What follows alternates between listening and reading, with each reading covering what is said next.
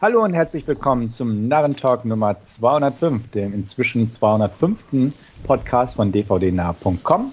Ich bin Stefan und mit mir heute via Skype verbunden sind Wolfgang, hallo.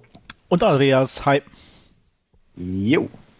Getreu unserem Motto, never, never change a winning team, in diesem Fall unserer Struktur, ist damit gemeint. Beginnen wir mit ein paar Trailer, die ich im Vorfeld rausgesucht habe. Und da soll der erste sein Being the Ricardos. Wolfgang. Ähm, ich habe die eigentliche Serie oder I Love Lucy, äh, glaube ich nie irgendwas gesehen. Ich muss, muss, gestehen, ich war die ersten Minuten auch ein bisschen vom äh, Trailer dann nicht sonderlich interessiert, aber irgendwie so ab der Hälfte hat er mich dann irgendwie äh, gepackt und ähm, ja, mal schauen von der Besetzung mit äh, Nicole Kidman und Javier Bardem ja sehr, sehr gut besetzt und ähm, scheint dann ja auch äh, nicht äh, eben so diese heile Welt zu sein, wie es da in der Serie wohl immer porträtiert worden ist, sondern durchaus ein bisschen äh, ernster zur Sache äh, zu gehen und äh, da könnte ich mir durchaus vorstellen, mir den mal anzuschauen. Ah, ich tue mich da schwer. Also es ist nicht meine Zeit. Ich habe die, die, ich glaube mal ein, zwei Folgen gesehen von I Love Lucy, aber das war auch nicht meine Art Serie oder irgendwie mit dem ich irgendwas anfangen konnte. Ähm, ich weiß nicht, ich fand jetzt auch den Aufbau des Trailers oder die, die Struktur dahinter für mich nicht so interessant, dass ich sagen könnte, das interessiert mich, um es mhm. anzugucken. Auch ganz ehrlich, ich fand's sehr merkwürdig, dass man hier Nicole Kidman da so in die Richtung gepimpt hat, sage ich jetzt mal, damit sie so ein bisschen aussieht wie Lucille Ball. Ich, sowas finde ich immer irgendwie, ich weiß nicht, unnötig. Ähm, rein alterstechnisch, sage ich jetzt einfach mal ganz frech, wissen die meisten denke ich mal, äh, sowieso nicht, wie die denn tatsächlich ausgesehen hat oder können mhm. vielleicht mhm. damit gar nicht so viel anfangen. Ja. Gut, durch die Wiederholung vielleicht bei den Amerikanern ein paar mehr als bei uns. Aber ich glaube nicht, dass die Show auch in Amerika heute noch zeitgemäß ist oder so ein riesen Publikum hat. Also das und deswegen, mein die ist eh schon operiert, sage ich mal, und dadurch wirkte das Ganze für mich noch befremdlicher, also und unnatürlich im Look. Ja, aber es ist natürlich bei so Biopic-Sachen schon irgendwie eigentlich. Ja, aber dafür war es mir dann aber auch irgendwie nicht gut ja. genug äh, gemacht, so irgendwie. Ich weiß weil, es nicht. Also es sah einfach weil, unnatürlich aus. weil wenn man äh, halt die Serie kennt oder wie auch immer, dann, dann hat man ja doch ein gewisses Bild vor Augen und dann passt es halt einfach nicht, wenn sie dann äh, halt wie ausschaut wie Nicole Kidman, sage ich jetzt mal, sondern da sollte natürlich schon eine gewisse Ähnlichkeit und Wiedererkennungsfaktor da sein.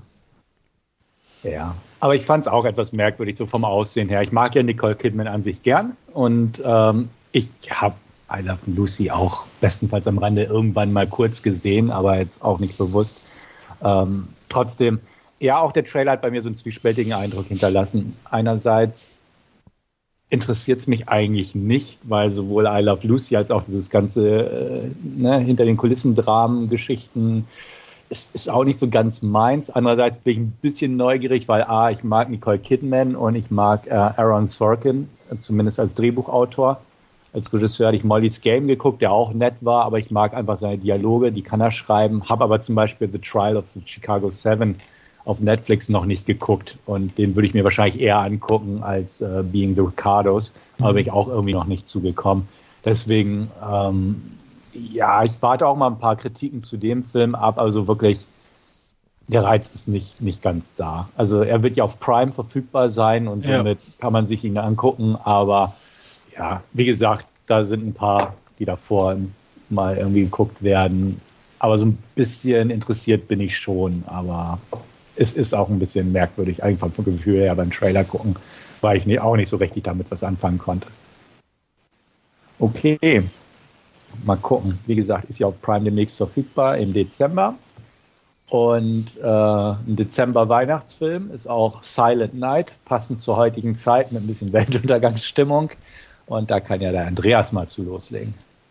Ja, sieht nett aus, hat mir jetzt persönlich aber vom Witz her nicht so zugesagt. Ich mag eigentlich den englischen Humor, aber ich weiß nicht, also ich bin da von den Briten eigentlich eher auch Böseres gewohnt. Und mir kam das schon fast ein bisschen handsam vor. Und von daher leichtes Interesse, aber noch weit entfernt von begeistert. Geht mir ähnlich. Ich weiß auch nicht, ob vielleicht der Trailer einfach nur in diese Richtung gemacht wurde. Ja. Ähm, er war ja auch der Abschlussfilm auf dem Filmfest, Fantasy Filmfest dieses Jahr. Ja. Und, und deswegen weiß ich nicht, ob der wirklich nur relativ harmlos und handsam, wie du es so schön gesagt hast, ist hm. oder ob da vielleicht auch mehr ist, aber der Trailer das noch nicht so hergibt. Ähm, ich bin neugierig, einfach war ich, seit ich erfahren hatte, dass er der Abschlussfilm vom Filmfest war, weil ich dachte, okay, was ist das denn? Kannte ich vorher noch nicht.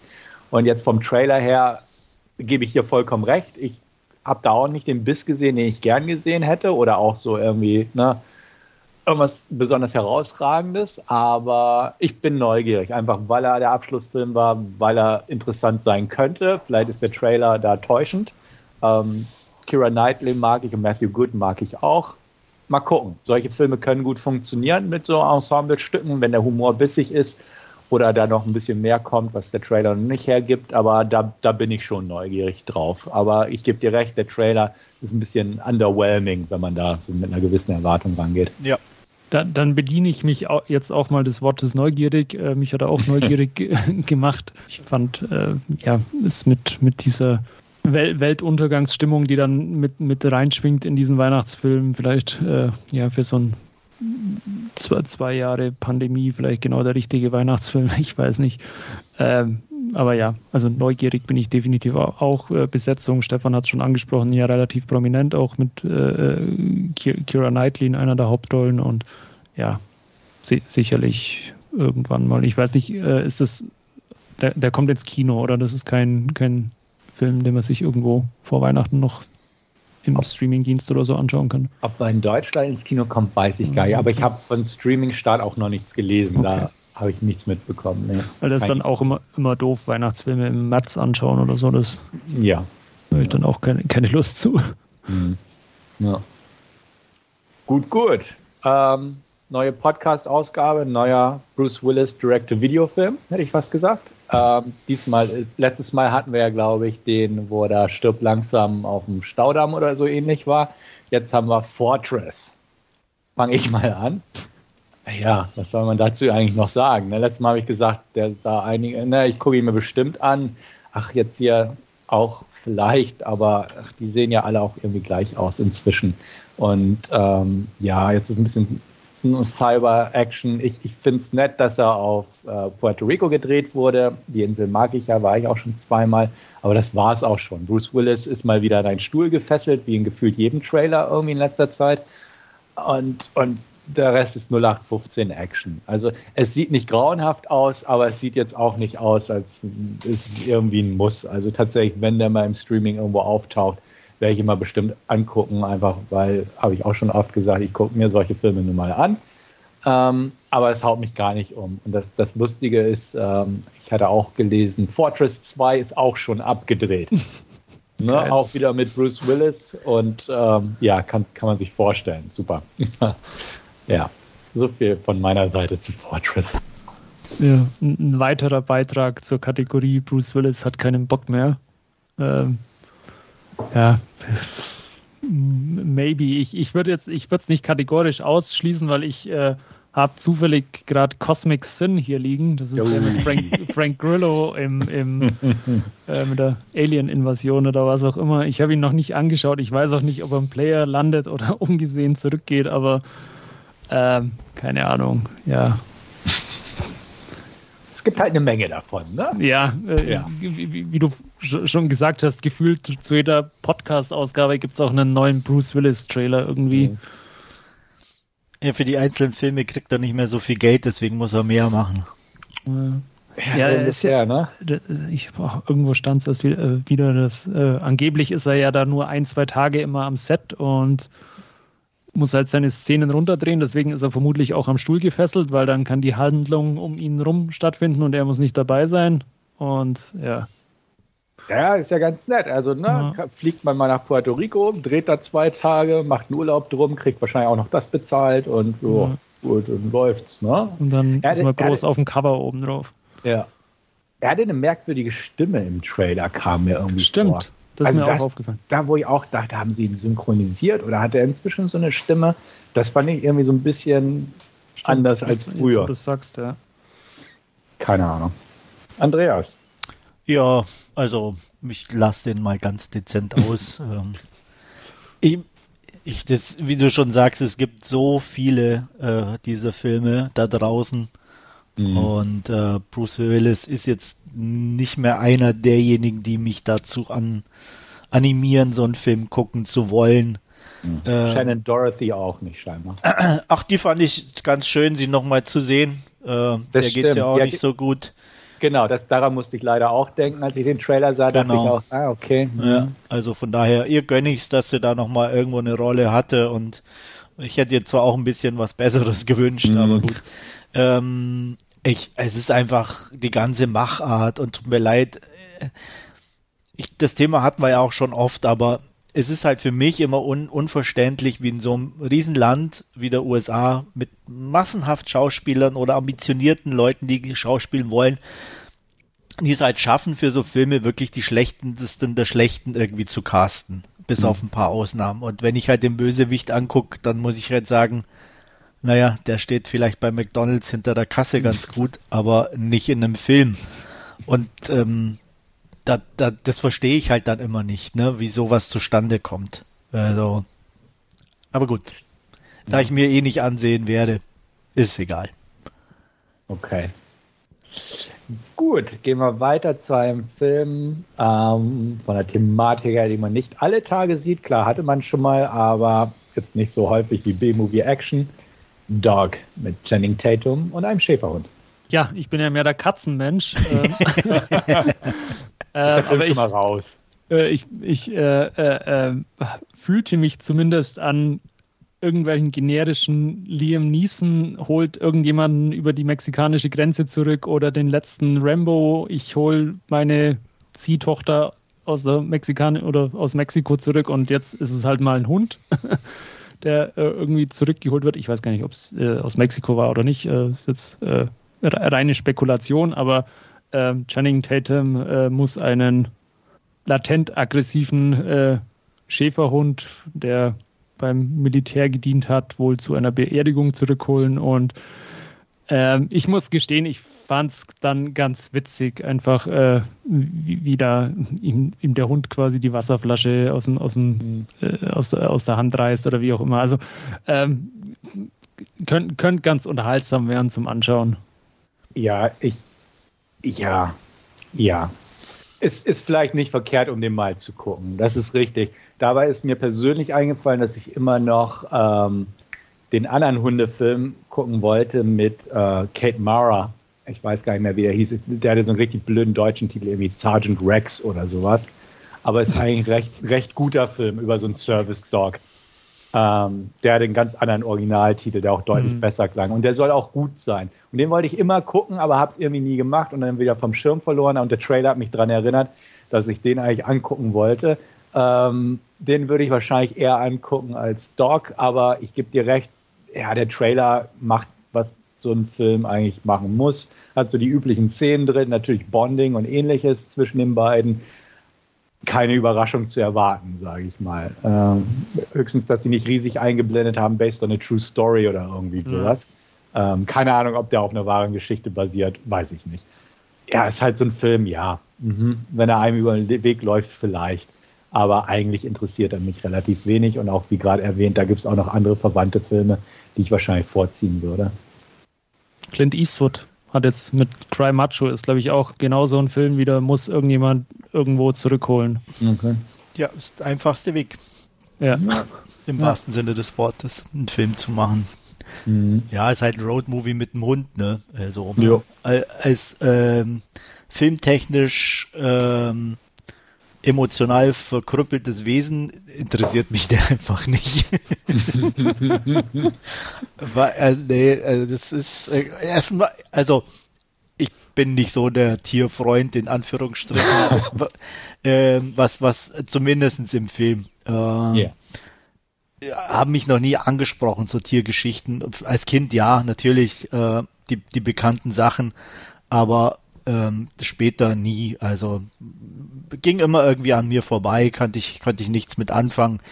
Ähm, geht mir hier ähnlich und ja, Channing Tatum ist sympathisch, spielt ganz nett, der Hund ist okay, gibt ein paar nette Szenen, aber wie gesagt, ist mir auch alles zu vorhersehbar, zu klischeebeladen. Es ist zumindest aus dem Trailer raus null Überraschung drin.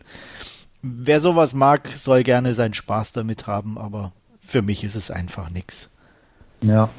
Ich habe jetzt mal geguckt, den Film, den ich meine, der heißt Megan Levy, ähm, benannt nach Kate Maras Rolle in dem Film. Und der deutsche Titel ist Sergeant Rex, nicht ohne mein Hund. Okay. So wieder Kommissar Rex dann. Ja, ja, so damit, ja, damit, die das, Leute sofort was äh, wissen, was erwartet. Das Einzige, was ich bei so Hundefilmen immer wieder mir oder mir einfällt, ist, dass ich bis vor kürzerer Zeit äh, auch das erste Mal drüber gestolpert bin, warum in den USA die Hundeeinheit K9 heißt. Das, K9. Oder? Genau, ja. K9, genau. Das war mir immer irgendwie okay. nie. Ich habe zwar auch das oft auf Englisch gehört und so, in, in, in, aber den Zusammenhang habe ich nie hergestellt irgendwie. Und irgendwann bin ich mal drüber gestolpert und denke mir, aha, ist ja interessant. Dann erleuchte mich mal, weil ich komme gerade nicht drauf. Naja, K9 ist ja, ähm, wie heißt das auf Deutsch? Ach, ähm, dieses von, von K9, also Kanine. Genau, Kanine, ja, genau. genau. Ja, okay. Ja, stimmt. Hätte man drauf kommen können. Genau. Und, also, du okay. wusstest es auch nicht. Das überrascht mich ja jetzt ich, am allermeisten. So bewusst nicht. Also ich ne? kann die Abkürzung ja schon ewig, also ja. K9, aber so, du hast recht, diese Verbindung jetzt gerade zumindest habe ich nicht hergestellt. Ja. Können. Okay. Ja. Da bin ich ja nicht der Einzige, zum Glück. okay. Scheiße.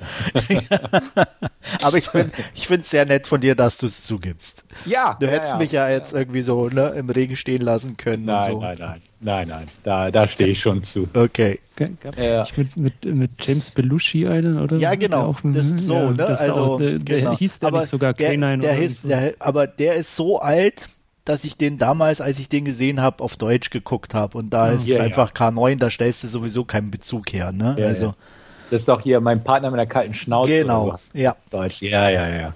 Hm. Der einzige Hundefilm, den ich mag, weil er einfach schweinetraurig ist, ist immer noch Hachiko. Und zwar das Remake. Nicht unbedingt das japanische Original oder das asiatische Original, aber das Remake ist einfach traurig mit Richard Gere und dem Hund. Ja. Ja, das also, muss ich schon sagen das Einzige, an das, das ich mich ist, erinnere. Das ist der, wo der Hund immer an äh, irgendwo wartet, oder? Ja, am Bahnhof. Genau, ah, okay. der, der, Husky, ja. Oder so ähnlich ist das, glaube ich, ein Tier. Also es sieht auch so ein bisschen wie ein Husky aus, genau. Ja, diese, diese japanischen, äh, äh, ein bisschen rötlich vom Fell her, oder? Ja, ja, ich glaube, genau. Mhm. Mhm. Nee, also mein, mein, ja, meine einzigen runde Filmerfahrungen als Kind waren eher traumatisch geprägt. Okay. Das war einmal irgendwie, ich glaube, ich weiß nicht, bei, bei Lassie das oder so. Ding? Nee, bei Lassie, da sind mal irgendwie äh, von irgendeinem Hund die Kinder gestorben, also die Welpen. Okay. Und ähm, einmal, da gibt es so einen französischen Film, ich kann mich an den Titel nicht mehr erinnern, da geht es um einen Clochard, also so einen Landstreicher, ähm, der, einen, der einen Hund hat und ähm, der, ich weiß nicht mehr aus welchen Gründen, aber den nicht mehr halten kann und mit einem kleinen Paddelboot auf die Seine fährt und den dann mit dem Stein ersäuft. Okay. äh, da war ich irgendwie, keine Ahnung, auf jeden Fall noch ein Kind und bin dann irgendwie da, da, äh, Tränen aufgelöst zu meiner Mutter gelaufen. Ja. Und das war dann sehr, wahrscheinlich möchte ich deswegen keine Hundefilme mehr gucken. Ja, okay. Aber nee, also das war, ja, das sind so meine, meine Hundeerinnerungen im Film. Ja. Aber ansonsten, nee, wir hatten auch zu Hause, meine, meine Oma hatte immer Hunde. Also wir hatten auch einen Schäferhund und so und ich habe die geliebt über alles und äh, aber wie gesagt, filmtechnisch, äh, Tierfilme irgendwie nicht meins. Ja. Mit zwei Horrorfilme fallen mir einfach ein, die ich gesehen habe, wie Man's Best Friend mit Lance Henriksen, mhm. der war ganz cool. Und ähm, ich weiß gar nicht mehr, auch von irgendeinem bekannten Regisseur, irgendwie der weiße Hund von Beverly Hills. Ja, mit äh, Christy McNichol. Das kann sein, das kann ja. sein. schon ewig nicht mehr gesehen. Irgendwie so der, da, der da abgerichtet war, auf Schwarze ja, zu genau. gehen. Ne? Genau. Richtig, ja. genau. Den hatte ich auch irgendwann nochmal in der Jugend geguckt gehabt, aber auch schon ewig nicht mehr. Die, die kam mir irgendwie in den Sinn bei Hunde. Und natürlich Cujo, kennt glaube ich. Cu ja, okay, Cujo, stimmt. Stephen King. Der Bernardiner war das. Ja, ne? genau. Ja, stimmt. Ja. Siehst du, kriegen wir noch ein paar zusammen. Auf jeden Fall. Okay. Nächster Film bei uns, trailermäßig. The Outfit. Ähm, Fange ich mal an. Hatte ich bis vor zwei Stunden, ehrlich gesagt, noch nie was von gehört von dem Film, bis ich auf den Trailer gestoßen bin. Ähm, bin ich durchaus interessiert. So ein, so ein kleines Gangster-Kammerspiel. Ähm, der Regisseur oder zumindest der Drehbuchautor hat vorher den Film über die Enigma gemacht mit Benedict Cumberbatch und Kira Knightley. Den fand ich eigentlich ganz gut, auch so von den Dialogen und von den Charakterzeichnungen her. Hier hoffe ich, dass es auch in die andere, äh, in diese Richtung geht, weil der wahrscheinlich ja auch als Kammerspiel angelegt, Dialog- und charakterlastig ist. Ähm, ja, mal gucken. Also ne, Dylan O'Brien und Zoe Deutsch sind, sind in Ordnung, aber jetzt auch nicht so die Charakterschauspieler, aber auch der Schneider steht, glaube ich, mehr im Fokus muss ich mal schauen, aber ich bin durchaus neugierig auf den geworden. Also wie gesagt, da ich vorher auch nichts von diesem Film wusste und jetzt nach dem Sichten des Trailers, da würde ich schon mal einen Blick riskieren. Das ist so meine. Auf jeden Fall, Fall, ja. Also mhm. ist der Trailer, der mich hier heute bisher von den Besprochenen am meisten angesprochen hat. Ich, den Enigma habe ich auch noch nicht gesehen, der steht auch noch auf meiner Liste. Ähm, aber ich mag so die, die Zeit, so in der spielt, in der Art und Weise so ganz gern äh, im Gegensatz zu Lucille Ball, ähm, mhm. fand ich das hier irgendwie auch nicht so übertrieben dargestellt irgendwo und ein bisschen äh, auf jeden Fall einfach interessanter, auch die Art einfach das so ein bisschen als Kammerspiel da aufzuziehen in diesem Schneidergeschäft, ähm, hat mich das dann schon interessiert und auch angesprochen.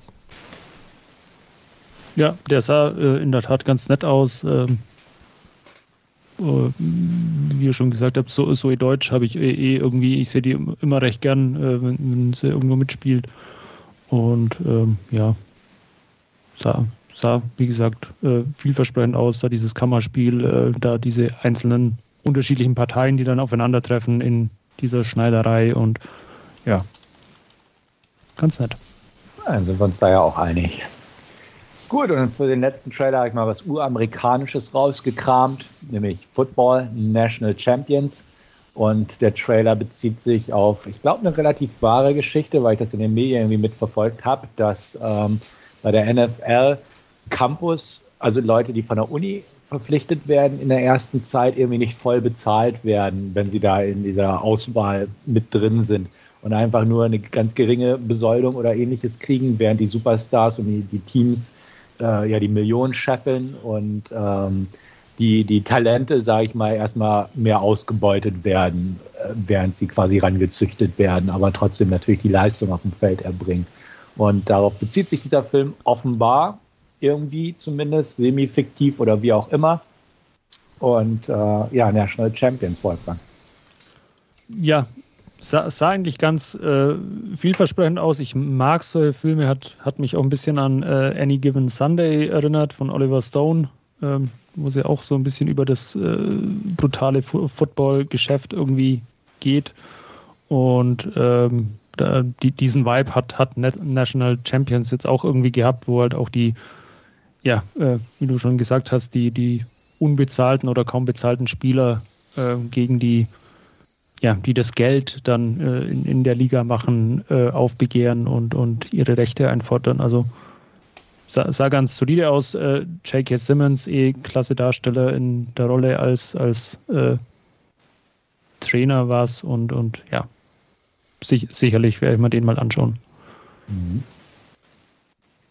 Ja, sieht ganz interessant aus. Ähm, mich hat's eher so ein bisschen an Moneyball erinnert, muss ich sagen. Oh ja, stimmt, äh, genau. Mhm. Ne, den mag ich eigentlich. Ich mhm. kann mit Baseball überhaupt nichts anfangen, aber Moneyball ja. fand ich echt gut. Also das ähm, im, im Hintergrund, was da abläuft. Ähm, ja, der hier äh, fand ich interessant, hat mich aber jetzt nicht ganz so angesprochen wie Moneyball.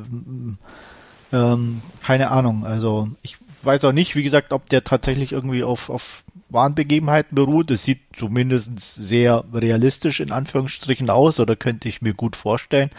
Ähm, ich persönlich habe in der Richtung nichts mitbekommen oder gelesen. Ähm, von daher, keine Ahnung, lasse ich mich zumindest da mal überraschen. Ich warte mal Kritiken ab, also gänzlich abgeneigt bin ich nicht. Ähm, auf dem Streamingdienst gebe ich dem sicherlich mal eine Chance. Geht mir auch so. Also den würde ich mir angucken. Ähm, Any Given Sunday finde ich auch cool. Moneyball muss ich zu meiner Schande gestehen, habe ich bis heute noch nicht geguckt. Ähm, sollte ich vielleicht auch mal nachholen. Den kann ich auf jeden Fall empfehlen. Ja, definitiv. Okay, gut. Dann schreibe ich mir das mal ein bisschen dicker auf meine Liste der To-Dos. Ähm, National Champions würde ich mir auch angucken, wenn er im Streamingdienst auftaucht. Ähm, ich mag auch J.K. Simmons, ich mag so eine Thematik, einfach so dieses, ne, äh, ne, Underdogs kämpfen um ihre Rechte, so ungefähr. Ähm, Football ist auch völlig in Ordnung für mich, zumindest ne, filmisch. Es gibt ja auch nicht so viele davon. Und ähm, wenn die so ein bisschen geschäftskritisch sind und nicht nur so ah, heile Welt und Football und so diese Underdog-Story im klischeehaften Sinne aufgreift, bin ich auch immer mit zufrieden. Und der scheint ja auch hier so ein paar, wie gesagt, auch äh, Missstände in der Realität anzuprangern auf unterhaltsame Weise, hoffentlich unterhaltsame Weise und ähm, dementsprechend behalte ich den mal im Auge. Ja. Aber allerdings so gut wie Varsity Blues wird. Ah, an Varsity Blues kommen, kommen kaum welche Filme ran, muss man auch sagen. ne? Den kenne ich nicht. oh mein Gott. Oh mit James Van Der Beek in der Hauptrolle. Ja, und, und yeah. Paul Walker und, und ach Gott, wie hießen sie alle? Ellie Late und Ellie alle, die Late, a, ja. alle mal angehende Stars äh, seinerzeit, Anfang der 2000er und also, ja, also alle, alle, die ich eh nicht interessant. Ja. Der, der ist aber tatsächlich gar nicht so schlecht. Der ist ja. wirklich eigentlich ein netter Footballfilm, aber einer von diesen netten Footballfilmen, weißt du? Ja. Wo, ne, dass das alles dabei ist, was man eigentlich von so einem klischeehaften Footballfilm mag und braucht. John, John Voight spielt den Trainer. Ja, stimmt, den bösen Trainer gab es ja. und das in der MTV-Produktion war einer ja. von diesen MTV-Firms, die damals rausgekommen sind und ah, die, die DVD hatte ich relativ schnell irgendwie mir besorgt und ja, so, ja, es ist ein Erinnerungsfilm, aber ja, seichte Unterhaltung, glaube ich, in Erinnerung zu haben, auf jeden Fall. Ja, Varsity Blues. Gut, gut. Den hatten wir uns schon angeguckt, den Varsity Blues, zumindest Wolfgang und ich, auch ganz nett in Erinnerung. Und was wir uns auch noch angeguckt haben in letzter Zeit, werden wir uns jetzt in unserer Last Scene-Rubrik vorstellen, wo wir so ein bisschen umgeswitcht sind, statt klassische Last Scenes zu Filmschnipsel, also eine etwas verkürztere Form eines Kurzreviews. Und da wird Wolfgang heute beginnen. Genau, und ich habe mir ein etwas älteren Film äh, zuerst angesehen aus dem Jahr 2009 und zwar Law Abiding Citizen von äh, F. Gary Gray. Und ja, äh, da trifft äh, Jamie Foxx als äh, Staats- oder Bezirksstaatsanwalt von Philadelphia auf Clyde Shelton, der von Gerard Butler gespielt wird. Und ja, äh, Gerard Butler oder Clyde Shelton äh, ist ein liebender Familienvater, der mit äh, Frau und Tochter ähm, leider überfallen wird. Äh, bei diesem Überfall werden äh, Fra Frau und Tochter äh, getötet und ähm, vor Gericht äh, ist der Fall allerdings nicht so ganz klar, sodass äh, eben der Bezirksstaatsanwalt äh, Nick Rice einen Deal mit den Tätern eingeht, die dann zwar einfahren und einer dann auch in die Todeszelle wandert, von den beiden Tätern, aber einer eben ja äh, mit Aussicht auf baldige Entlassung äh, nach oder baldige Entlassung ist relativ bei zehn Jahren, ähm, aber äh, dann, dann wieder auf freien Fuß kommt, was äh, Clyde so natürlich äh, nicht nachvollziehen konnte oder nicht nachvollziehen kann. Und ähm, in diesen zehn Jahren, bis eben der eine Täter wieder auf freien Fuß kommt, äh, ja, seine Rache plant äh, an sowohl den Tätern wie auch ähm, allen all den Leuten, die an dem Prozess äh, beteiligt waren. Ähm, es kommt auch dann dazu, dass er, sobald äh, einer der Täter entlassen wird, äh, diesen abfängt, kidnappt und äh, auf ja, brutale Art und Weise hinrichtet und ähm, dann aber relativ schnell auch von äh, den äh, von der Polizei bzw. Den, den, dem Staatsanwalt äh, gestellt wird, ähm, ins äh, Gefängnis gebracht wird. Ähm, aber wie sich herausstellt, äh, hören die Morde und, und äh, Anschläge auf die Leute, die an diesem Fall beteiligt waren, nicht auf und ähm, es entspinnt sich quasi das Rätsel, ja, wer das alles oder wie, wie Clyde das steuert und was seine äh, Helfershelfer außerhalb des Gefängnisses sind. Ähm, ja, Law Abiding Citizen, ähm, er ist fast ein Ticken zu brutal. Also er, er ist jetzt nicht, äh, er hat einfach ein paar so, so Gewaltspitzen drin, die er fast nicht äh, gebraucht hätte, weil er eigentlich relativ äh, spannend äh, sein, seine Story spinnt und, und ähm, einen ja mit diesen Wendungen und, und, und Anschlägen, wie, wie sie da passieren, eigentlich sehr, sehr gut bei Laune hält und äh, diese Gewaltspitzen, wie gesagt, überhaupt nicht nötig hat. Ähm, von den Darstellern auch von, mit äh, Jamie Foxx vor allem und, und Gerard Butler äh, sehr, sehr gut gespielt, die sich da ja auch oft in, in, in ein paar so Verhörszenen so, so ein Rededuell liefern. Ähm, sehr, sehr, gut gemacht. Äh, ansonsten auch mit äh, Calamini äh, und Bruce McGill äh, noch relativ äh, gut in den Nebenrollen besetzt. Calamini ist als äh, Detective ein bisschen verschenkt fast schon, ähm, was, was ein bisschen schade ist, aber immer wieder schön oder immer schön, ihn, ihn irgendwo in einer Rolle zu sehen.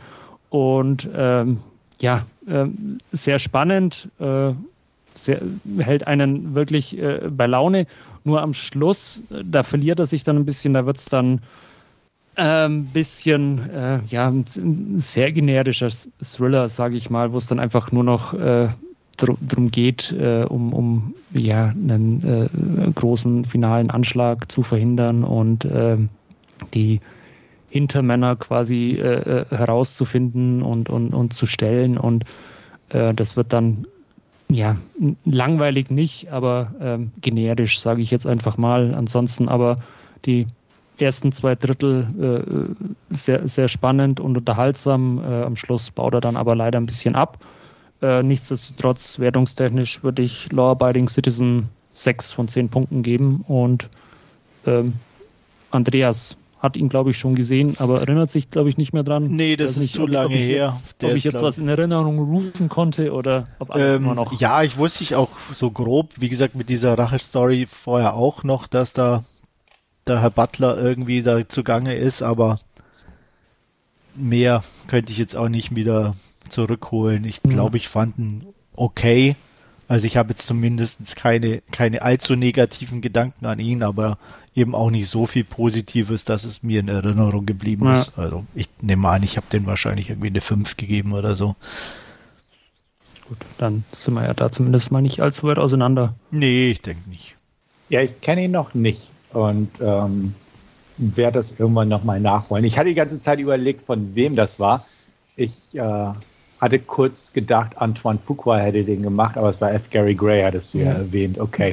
Der, ähm, der ja auch ähm, äh, Italian Job und äh, yeah. Negotiator und ähm, Straight Outta Compton und, und die Sachen alle gemacht hat. Genau. Also deswegen den, irgendwann werde ich mir noch angucken, aber bisher bin ich halt auch noch nicht dazu gekommen. Ja, ja eines Tages. Irgendwann wird die Liste mal abgearbeitet. Genau. Gut, ähm, was relativ kurzfristig auf meine Liste äh, gekommen ist, äh, weil Netflix ihn veröffentlicht hat. Äh, Love Heart hatte ich vorher überhaupt nicht äh, auf der Agenda, ist ein, einer dieser ja, Weihnachtsfilme, die Netflix jetzt so im Wochenrhythmus äh, bis Weihnachten vermutlich raushaut. Ähm, besetzt mit äh, Nina Dobrev und Jimmy O. Yang in, in den Hauptrollen. Und ja, Nina Dobrev spielt eine Autorin aus LA, die sich mit einer Kolumne über ihre missglückten Dating-Versuche äh, nicht oder auch unter Zuhilfenahme einer Dating-App äh, zustande kommen, äh, ihr Geld verdient und ähm, da eben ja einen Loser nach dem anderen irgendwie äh, anschleppt und, und äh, den dann in oder die, die Geschehnisse in schriftlicher Form äh, verarbeitet und äh, eines Tages äh, ja, wird sie oder von oder empfiehlt eine Freundin ihr quasi den Radius in ihrer Dating-App zu erhöhen auf die ganzen USA. Und äh, siehe da, es meldet sich ein attraktiver junger Mann aus äh, Lake Placid, New York, äh, mit dem sie dann auch immer ja, zahllose Gespräche führt und äh, man sich unterhält und gut versteht. Und ähm, Weihnachten steht vor der Tür und ähm, ja, in irgendeinem Gespräch ist äh, gefallen, dass er sich eben freuen wird, wenn sie zu Weihnachten äh, äh, zu ihm käme. Und sie beschließt kurzerhand, ihn äh, zu überraschen und äh, steht eines Tages vor der Tür. Und oh Wunder, es macht nicht der attraktive äh, Mann auf, den sie in der Dating-App gesehen hat, sondern ein ja, eher kleingewachsener asiatischer Typ, eben Jimmy O. Yang. Und ähm, ja, wie sich herausstellt, äh, hat er ein Foto von einem ehemaligen Schulfreund äh, verwendet, weil er selbst äh, ja, auf, äh, in, in, der Dating-App nahezu ignoriert worden ist und äh, mit ja, dem falschen Foto äh, sich aber dann der Erfolg irgendwie eingestellt hat. Ähm, ja, äh, Natalie oder Nina Dobres Figur äh, zieht, zieht daraufhin von, von dannen, äh, kommt aber nicht mehr weg äh, aus diesem kleinen Lake Placid ähm, und äh, muss, ja, oder, oder äh, erkennt in einer Bar, in der sie sich was trinken will, dann zufällig auch den Typen auf dem Foto und äh, versucht ihn anzugraben und ähm, ja, bittet da wieder dann um die Hilfe von, von Jimmy O. Yang, äh, der ja auch anbietet, dass sie bei ihm übernachten kann, äh, weil sie ja eben äh, festsitzt in diesem kleinen Kaff und ähm, ja, äh, als, als Wiedergutmachung sozusagen äh, will er ihr helfen, äh, bei ihrem Schwarm zu landen. Ähm, ja, wie gesagt, äh, Netflix Weihnachtsfilm äh, lebt hauptsächlich äh, von, von dem ja, von den beiden Hauptdarstellern, von, von Nina Dobrev und, und Jimmy O. Yang, die einfach äh, grundsympathisch sind. Ähm, von äh, äh, es kommt noch so, so ein bisschen äh, die, die Familie von äh, Jimmy O. Yang in, mit ins Spiel ähm, die auch alle ja sehr begeistert quasi sind äh, von, von der Freundin in Anführungszeichen von, von ihrem Sohnemann.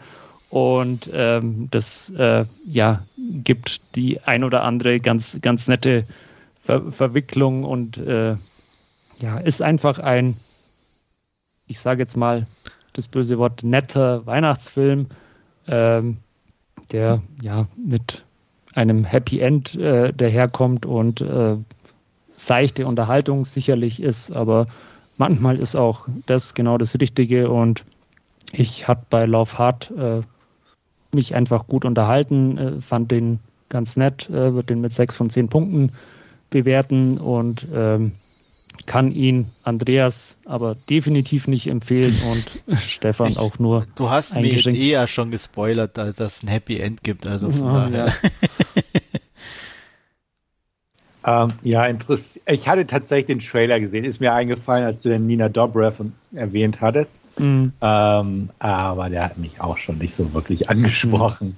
Deswegen werde ich den wohl mal auslassen. Ja. Ich habe den auch nur, ich bin irgendwie abends auf, auf der Couch gelandet, habe Netflix angemacht und dann war er auch irgendwie ganz oben drin. Da habe ich gedacht, ach, was soll's, schau ihn an. Und ich war, war jetzt auch, wie gesagt, ohne groß äh, Planung und, und äh, möchte ich sehen oder so, sondern war einfach, er war da, ich habe ihn angeschaut, ich habe es nicht bereut. Äh, er war nett, wie gesagt, das Aufeinandertreffen von, von, von den beiden Hauptcharakteren ist, ist ganz nett und die Situationen, die sich daraus ergeben. Und äh, ein paar Wochen ist er dann auch wieder vergessen. Aber wie gesagt, ähm, jetzt vor der Weihnachtszeit eben genau das Richtige gewesen. Mhm. Ja. Gut, das soll es dann auch von mir gewesen sein. Alles klar. Dann würde ich weitermachen. Ich habe mir drei Filmschnipsel für heute rausgesucht und beginnen möchte ich da mit einer Stephen King-Verfilmung aus dem Jahr 2016.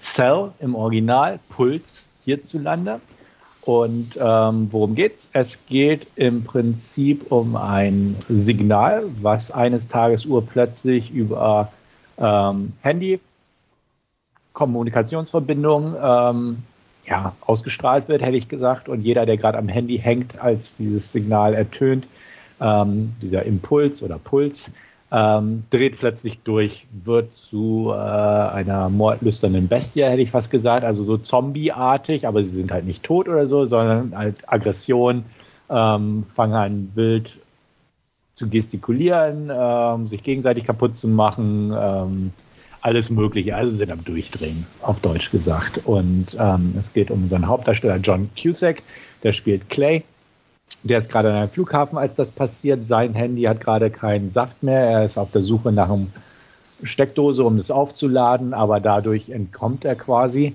indem er halt sein Handy offline hat, während um ihn herum das Chaos plötzlich ausbricht. Er flüchtet in die U-Bahn und ähm, trifft dort auf den U-Bahn-Fahrer Tom, gespielt von Samuel L. Jackson. Gemeinsam, ja, in dem ganzen Chaos versuchen sie zu entkommen.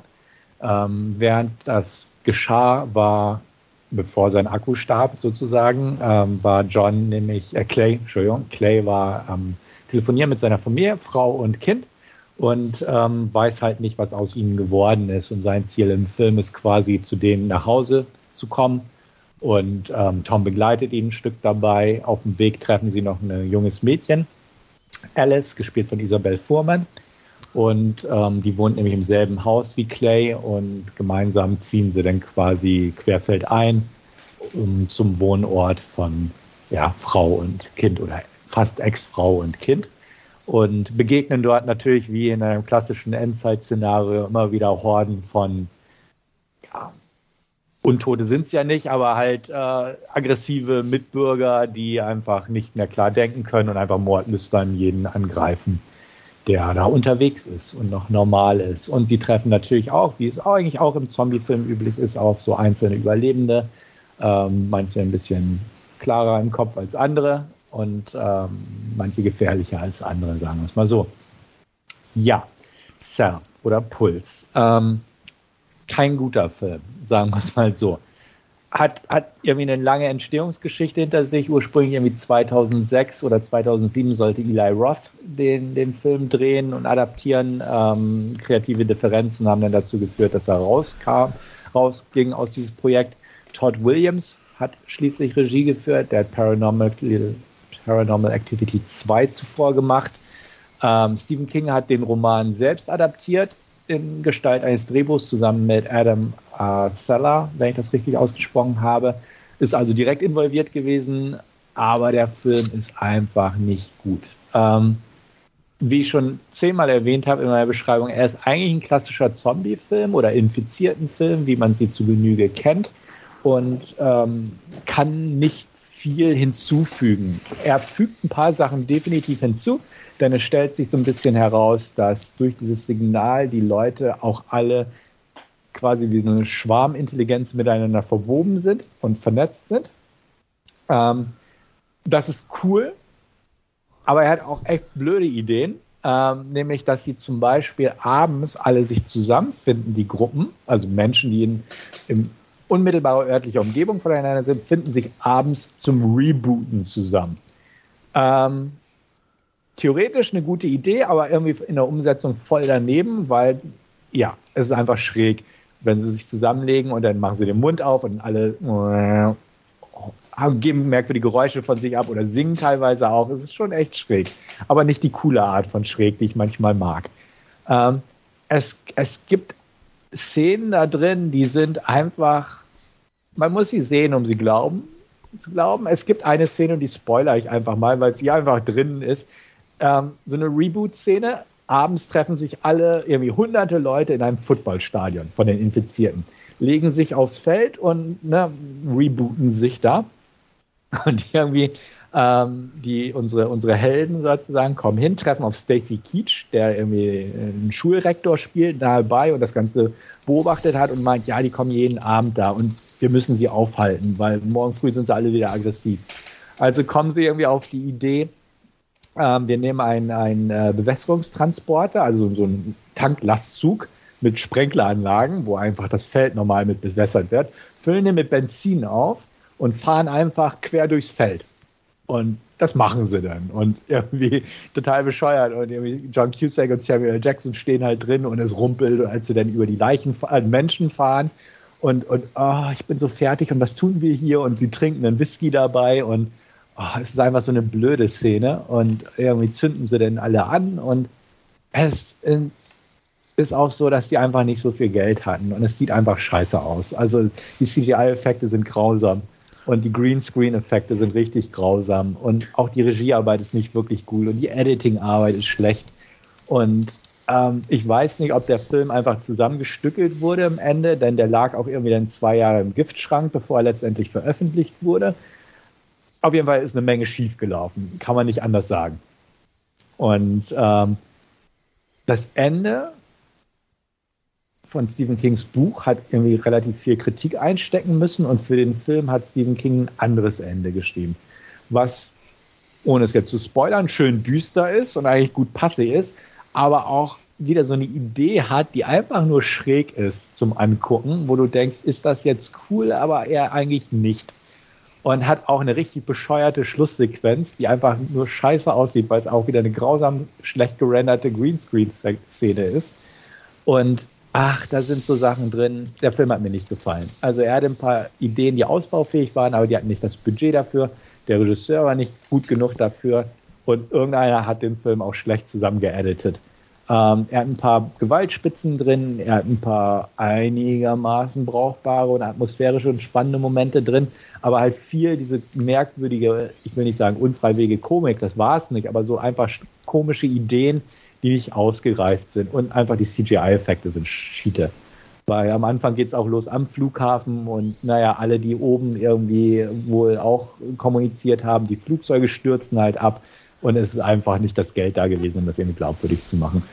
Ähm, John Cusack spielt okay, nicht ganz so im, im Schlafmodus, aber jetzt auch nicht hundertprozentig wach. Samuel L. Jackson macht seine Sache okay und Isabelle Furman, die kennt man auch zum Beispiel auf aus Orphan oder aus Hunger Games. Die macht ihre Sache gut. Ähm, ja. Aber halt auch keine Rolle, die jetzt irgendwie groß ausgefleischt ist. Also Charakterzeichnung kann, kann man eigentlich auch vergessen. Kurzum, ähm, nicht wirklich zu empfehlen. Ich gebe trotzdem noch sehr knappe 4 von 10, weil es so ein bisschen so, so kurios ist. Und wie gesagt, eigentlich nur eine B-Movie-Zombie-infizierten Filmversion ist. Aber ja, hat so einen gewissen Neugier-Reizfaktor an sich, den Film für mich. Eine Zweitsichtung wird die vier auf keinen Fall halten, aber wie gesagt, so spontan habe ich gesagt, knappe vier von zehn von mir. Ähm, Wolfgang ist, glaube ich, nicht so ganz dein Gebiet. Nein. Okay, bist du raus. Nicht wirklich. Gut. Ähm, Andreas, ähm, ich weiß nicht. Ich habe den schon gesehen. Ah, okay. Und bestimmt nicht gut bewertet. Nein. Knappe zwei von zehn. Knappe zwei von zehn. Ja, okay. ich habe damals, ich habe den Zuckt habe ich nachgeschaut bei Letterboxd. Ich habe dazu geschrieben, wenn mein Handy dasselbe gemacht hätte, müsste ich mich wenigstens an den Film nicht erinnern. ja, kann ich, kann ich nachvollziehen. Also ich will meine Wertung gar nicht in Schutz nehmen oder so. Ich, ja, kann ich, kann ich nachvollziehen. Aber irgendwie, wie gesagt, habe ich so ein paar Sachen noch dran finden können. Okay. Die mich, die mich zumindest für eine knappen 4 von 10 oder eine guten 3 von 10, wie auch immer, so um den Dreh bewegen konnte. Aber ja, ich kann jeden verstehen, der ihn schlechter bewertet. Ich könnte keinen verstehen, der ihn besser bewertet, sagen wir es mal so. ja. Gut, ganz schnell weiter. Ähm, was ich mir angeguckt habe, noch, was mich positiv überrascht hat, deswegen erwähne ich ihn auch, Devil's Gate. Ähm, ich habe den im 1-Euro-Laden gefunden, die Blu-ray, und dachte, ach, nimmst du mit zu dem Preis. Und ich war positiv überrascht. Worum geht es in Devil's Gate? Ähm, es geht im Prinzip um eine FBI-Agentin, ähm, die in eine Kleinstadt eingeflogen kommt, weil es da um eine Vermisstenmeldung geht. Und zwar ist ähm, eine Frau verschwunden mit ihrem Kind. Und in Verdacht ist so ein bisschen der Ehemann, der wohnt auf einer entlegenen Farm und ähm, war auch schon vorher so ein bisschen aufgefallen, weil er ein bisschen merkwürdig ist, aber eigentlich, ne, es ging denen einfach finanziell nicht gut, weil ne, Farmer verdienen nicht viel und so weiter. Und jetzt sind die beiden halt verschwunden, Frau und Kind. Und man hat ihn so ein bisschen im Visier. Ähm, die FBI-Agentin hat wie so oft so, so, ein Trauma. Sie ist zwar ein bisschen sehr jung, aber ihr erster Fall war auch eine Entführung, ähm, beziehungsweise eine verschwundene Person. Die hat sie gefunden und hat sie zurückgebracht und ähm, aber nicht so richtig auf, auf ne, die Verschwundene gehört und hat sie zurück ins, in ihre alte Umgebung gebracht und das war halt ein Fehler. Sie hat sich selbst umgebracht, weil sie eigentlich unbedingt da weg wollte. Und ähm, das hat jetzt die FBI-Agentin auch so ein bisschen ja, geschockt und ähm, sie stürzt sich jetzt auf diesen Fall. Ähm, am Flughafen wird sie von einem jungen ähm, Deputy begrüßt. Ähm, Sean Ashmore spielt den, der Sheriff, übrigens gespielt von Jonathan Frakes, den man noch aus äh, Star Trek-Serie kennt. Ähm, der sagt, ne, ja, ist ein guter Mann, die ist bestimmt zu ihrer Schwester gefahren oder einfach mal untergetaucht, die brauchen ein paar Tage abseits. Aber ja gut, trotzdem sagt sie, ne, sie muss ihrem Bauchgefühl folgen und ähm, fährt also mit dem Deputy raus auf die Farm. Dort trifft sie auch auf Jackson Pritchard, gespielt von Milo Ventimiglia, den man aus ähm, ja, Rocky 6 oder so kennt. Also wer ihn sieht, wird ihn wiedererkennen. Er ist ein sehr religiöser Mensch. Also ähm, der Vater war, glaube ich, so ein bisschen Prediger oder ähnliches. Ähm, die Farm sieht ähm, sehr abgeschieden und auch vernagelt aus, die Fenster. Und sie sagt halt auch äh, zu dem Deputy-Mensch, äh, ist das normal? Und er meint, nee, ähm, als sie vor zwei Tagen ihn befragt haben, war das alles noch nicht so. Und gut, relativ schnell stellt sich heraus, dass er gewalttätig ist. Sie nehmen ihn fest und ähm, dann beginnen die Merkwürdigkeiten zu geschehen. Das, ähm, das, Auto springt auf einmal nicht mehr an, sie kommen da nicht mehr weg, das Wetter wird merkwürdig, es kommen Blitze und ähm, merkwürdige Sachen passieren. Ähm, irgendwann taucht auch die Frau wieder auf, muss man auch sagen. Es ist kein großer Spoiler, weil sie auch im Trailer auftaucht und ähnliches. Sie ist plötzlich wieder da und es stellt sich heraus, dass er was im Keller gefangen hält, ähm, was damit zu tun hat mit ihrem Verschwinden. Und mehr will ich gar nicht sagen, weil der Film, obwohl er deutlich kostengünstig ist und auch da ein paar echt nicht so gute CGI-Effekte drin hat, er schafft es wirklich, eine, eine interessante Atmosphäre zu erzeugen. Er ist relativ düster. Er hat so ein bisschen so, äh, so, so ein Texas Chainsaw-Vibe, so von, von der Optik her, von ne, Gartengeräte, die forstet sind und dieses alte Farmhaus und was ist da im Keller und solche Geschichten. Aber, und das ist jetzt ein ganz leichter Spoiler, er geht auch sehr stark so in die Akte X Outer Limits Richtung. Ähm, aber auch durch diese religiöse Komponente, die da mit reinspielt, also sind so ein paar Genres zusammengemixt. Ähm, nicht immer optimal gemischt, aber trotzdem spannend tatsächlich und, und interessant. Also man verliert nicht den Reiz geht knapp 90 Minuten, ist da sehr schön bemessen, auch vom Tempo her eigentlich ganz gut. Ähm, hat mich wirklich positiv überrascht. Also ich habe jetzt irgendwie nichts davon erwartet. Wie gesagt, habe einen Euro 10 dafür ausgegeben in dem, in dem Euro-Laden und ähm, habe dafür aber auch einen netten, soliden, kurzweiligen B-Film bekommen. Und deswegen kann ich den empfehlen. Ich weiß nicht, ob er irgendwo im Streaming läuft, aber ist ein netter, netter kleiner Film, wer sowas mag. Also als Referenzpunkte Outer Limits, Akte X und sowas. Ähm, aber halt kein großes A-Movie erwarten. Hat halt Jonathan Frakes in der Nebenrolle. Ähm, hat Javier Boutet oder wie man ihn ausspricht, der sehr dünne, bewegliche Mensch, der bei Wreck damals erstmalig als Kreatur in Erscheinung getreten ist. Und man kann sich schon fast denken, was er in diesem Film auch spielt. Ähm, aber es ist ein nettes kleines B-Movie, ein Regiedebüt von Clay Straub der war Second Unit Director um, unter anderem für Zack Snyder bei 300, Justice League, Dawn of the Dead und auch beim Thing Remake.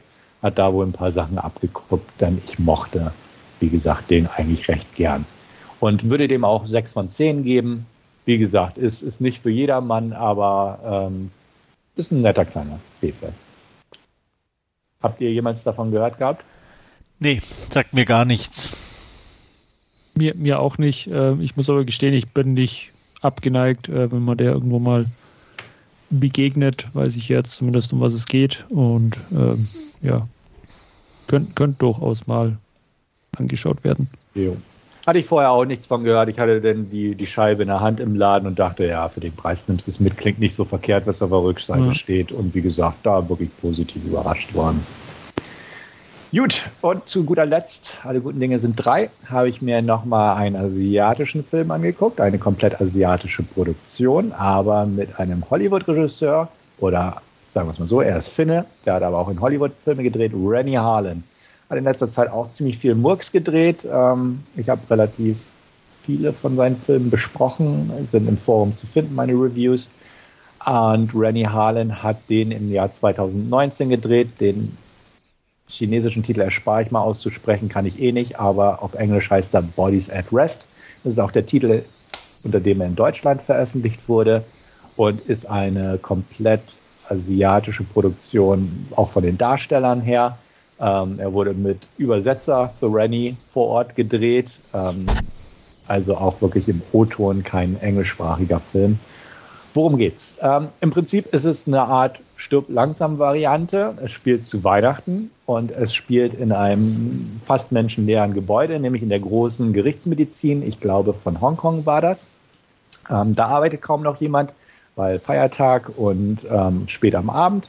Nichtsdestotrotz ist da ein bekannter Gerichtsmediziner, der da noch ähm, an ja, seinen Fällen, die er abarbeitet, noch dran ist und ähm, seine hinreißende Assistentin, die aber demnächst ähm, nochmal woanders hingeht und ähm, der alles Gute wünscht, aber sie ist noch dabei und will ihn noch ein bisschen unterstützen.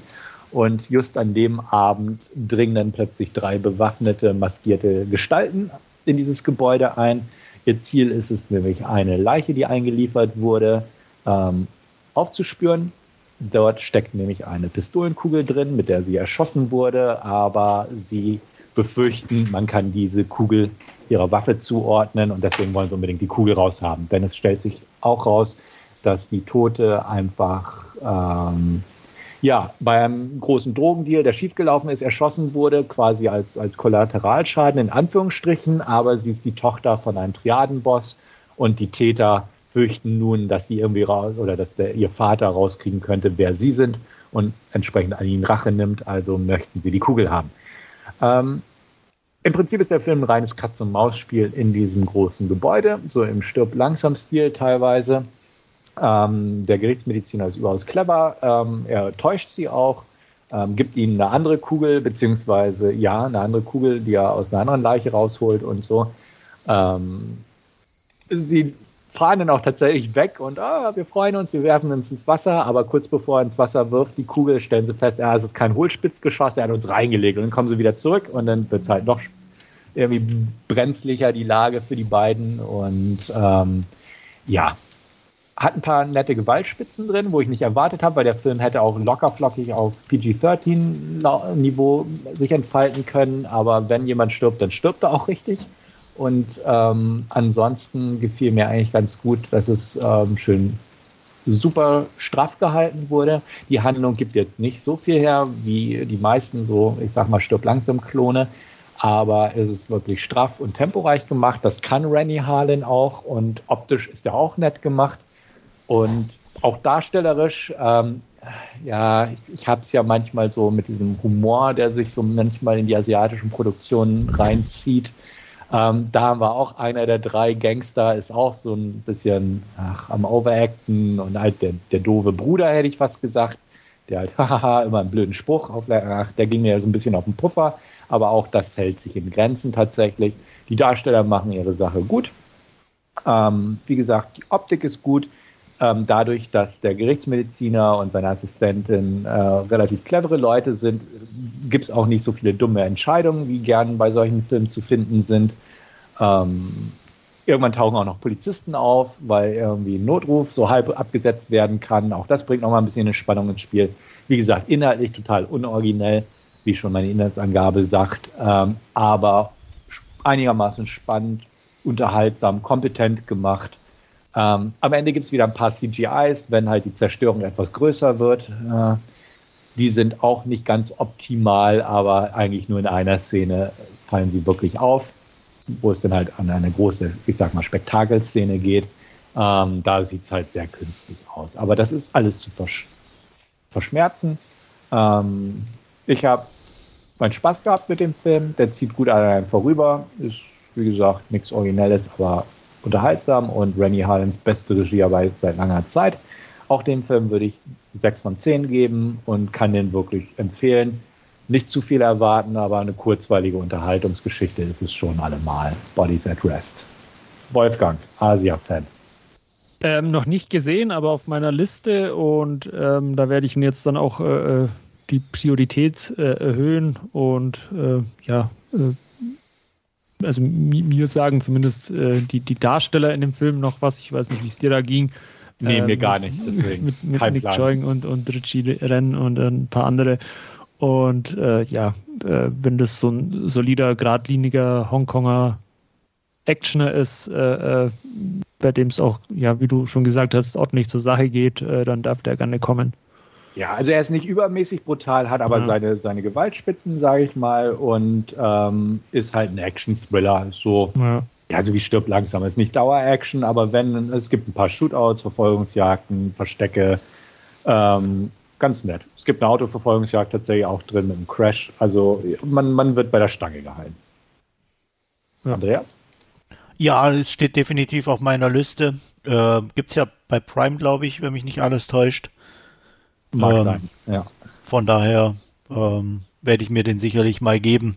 Ansonsten, ja, ähm, gute Action aus Asien geht immer.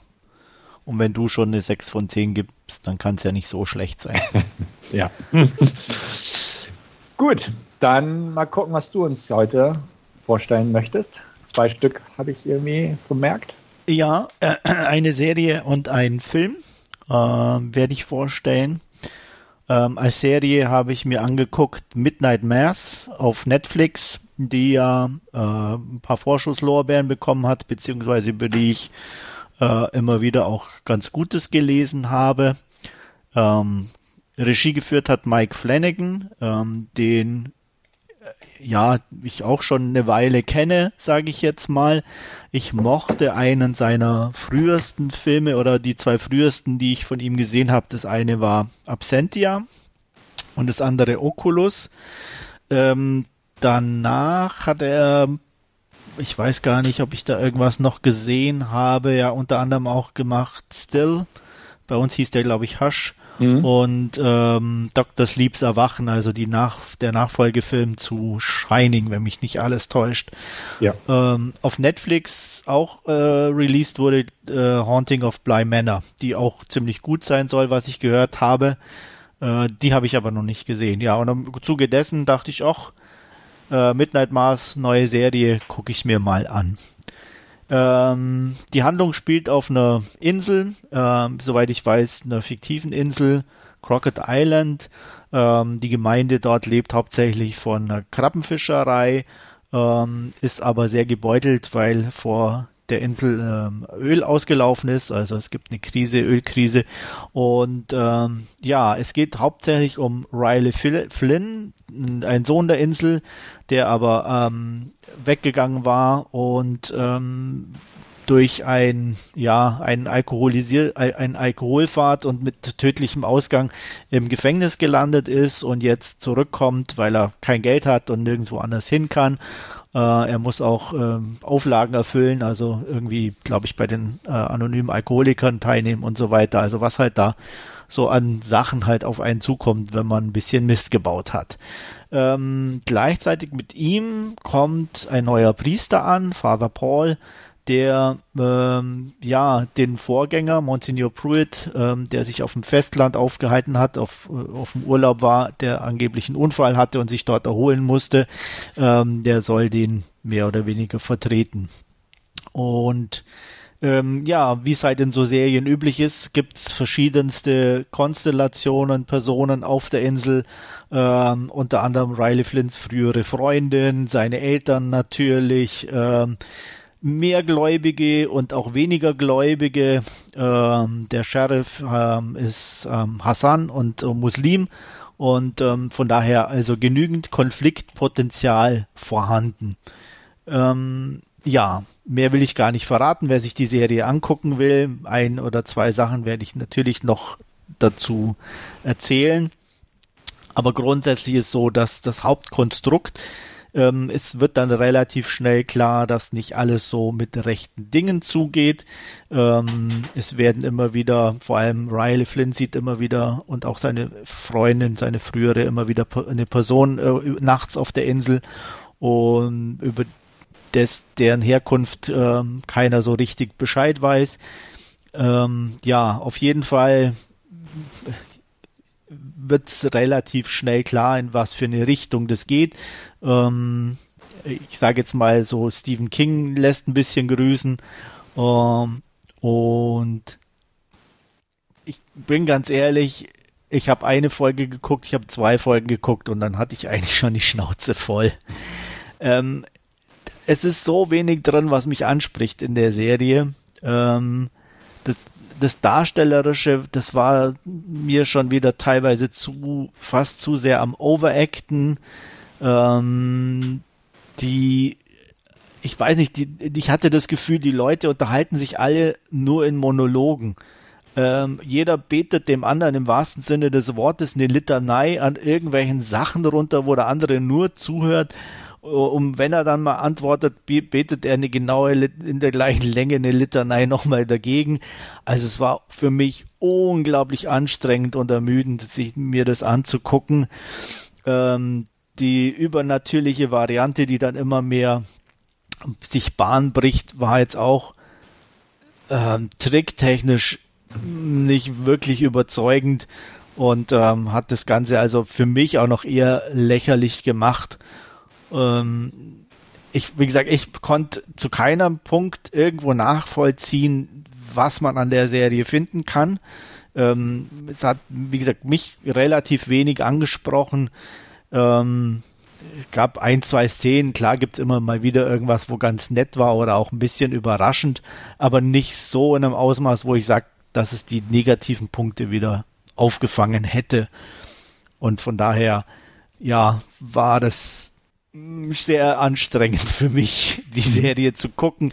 Ich dachte, aber ich war dann so, habe gesagt, nee, komm, guck sie fertig, vielleicht ist ja noch irgendwas dabei oder zumindest der Vollständigkeit halber, dass man nicht sagen kann, äh, ja, so nach einer halben Serie kann man ja auch noch kein Urteil fällen oder so, das wird noch besser, aber es wurde leider nicht besser. Äh, ich habe es mir durchgeguckt, ohne viel Begeisterung dann natürlich der Rest, aber insgesamt nichts für mich und drei von zehn Punkten von mir.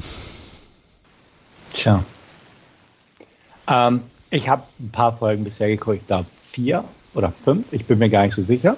Okay. Ich werde auch nicht wirklich warm mit der Serie. Ich, ich glaube, vier waren es.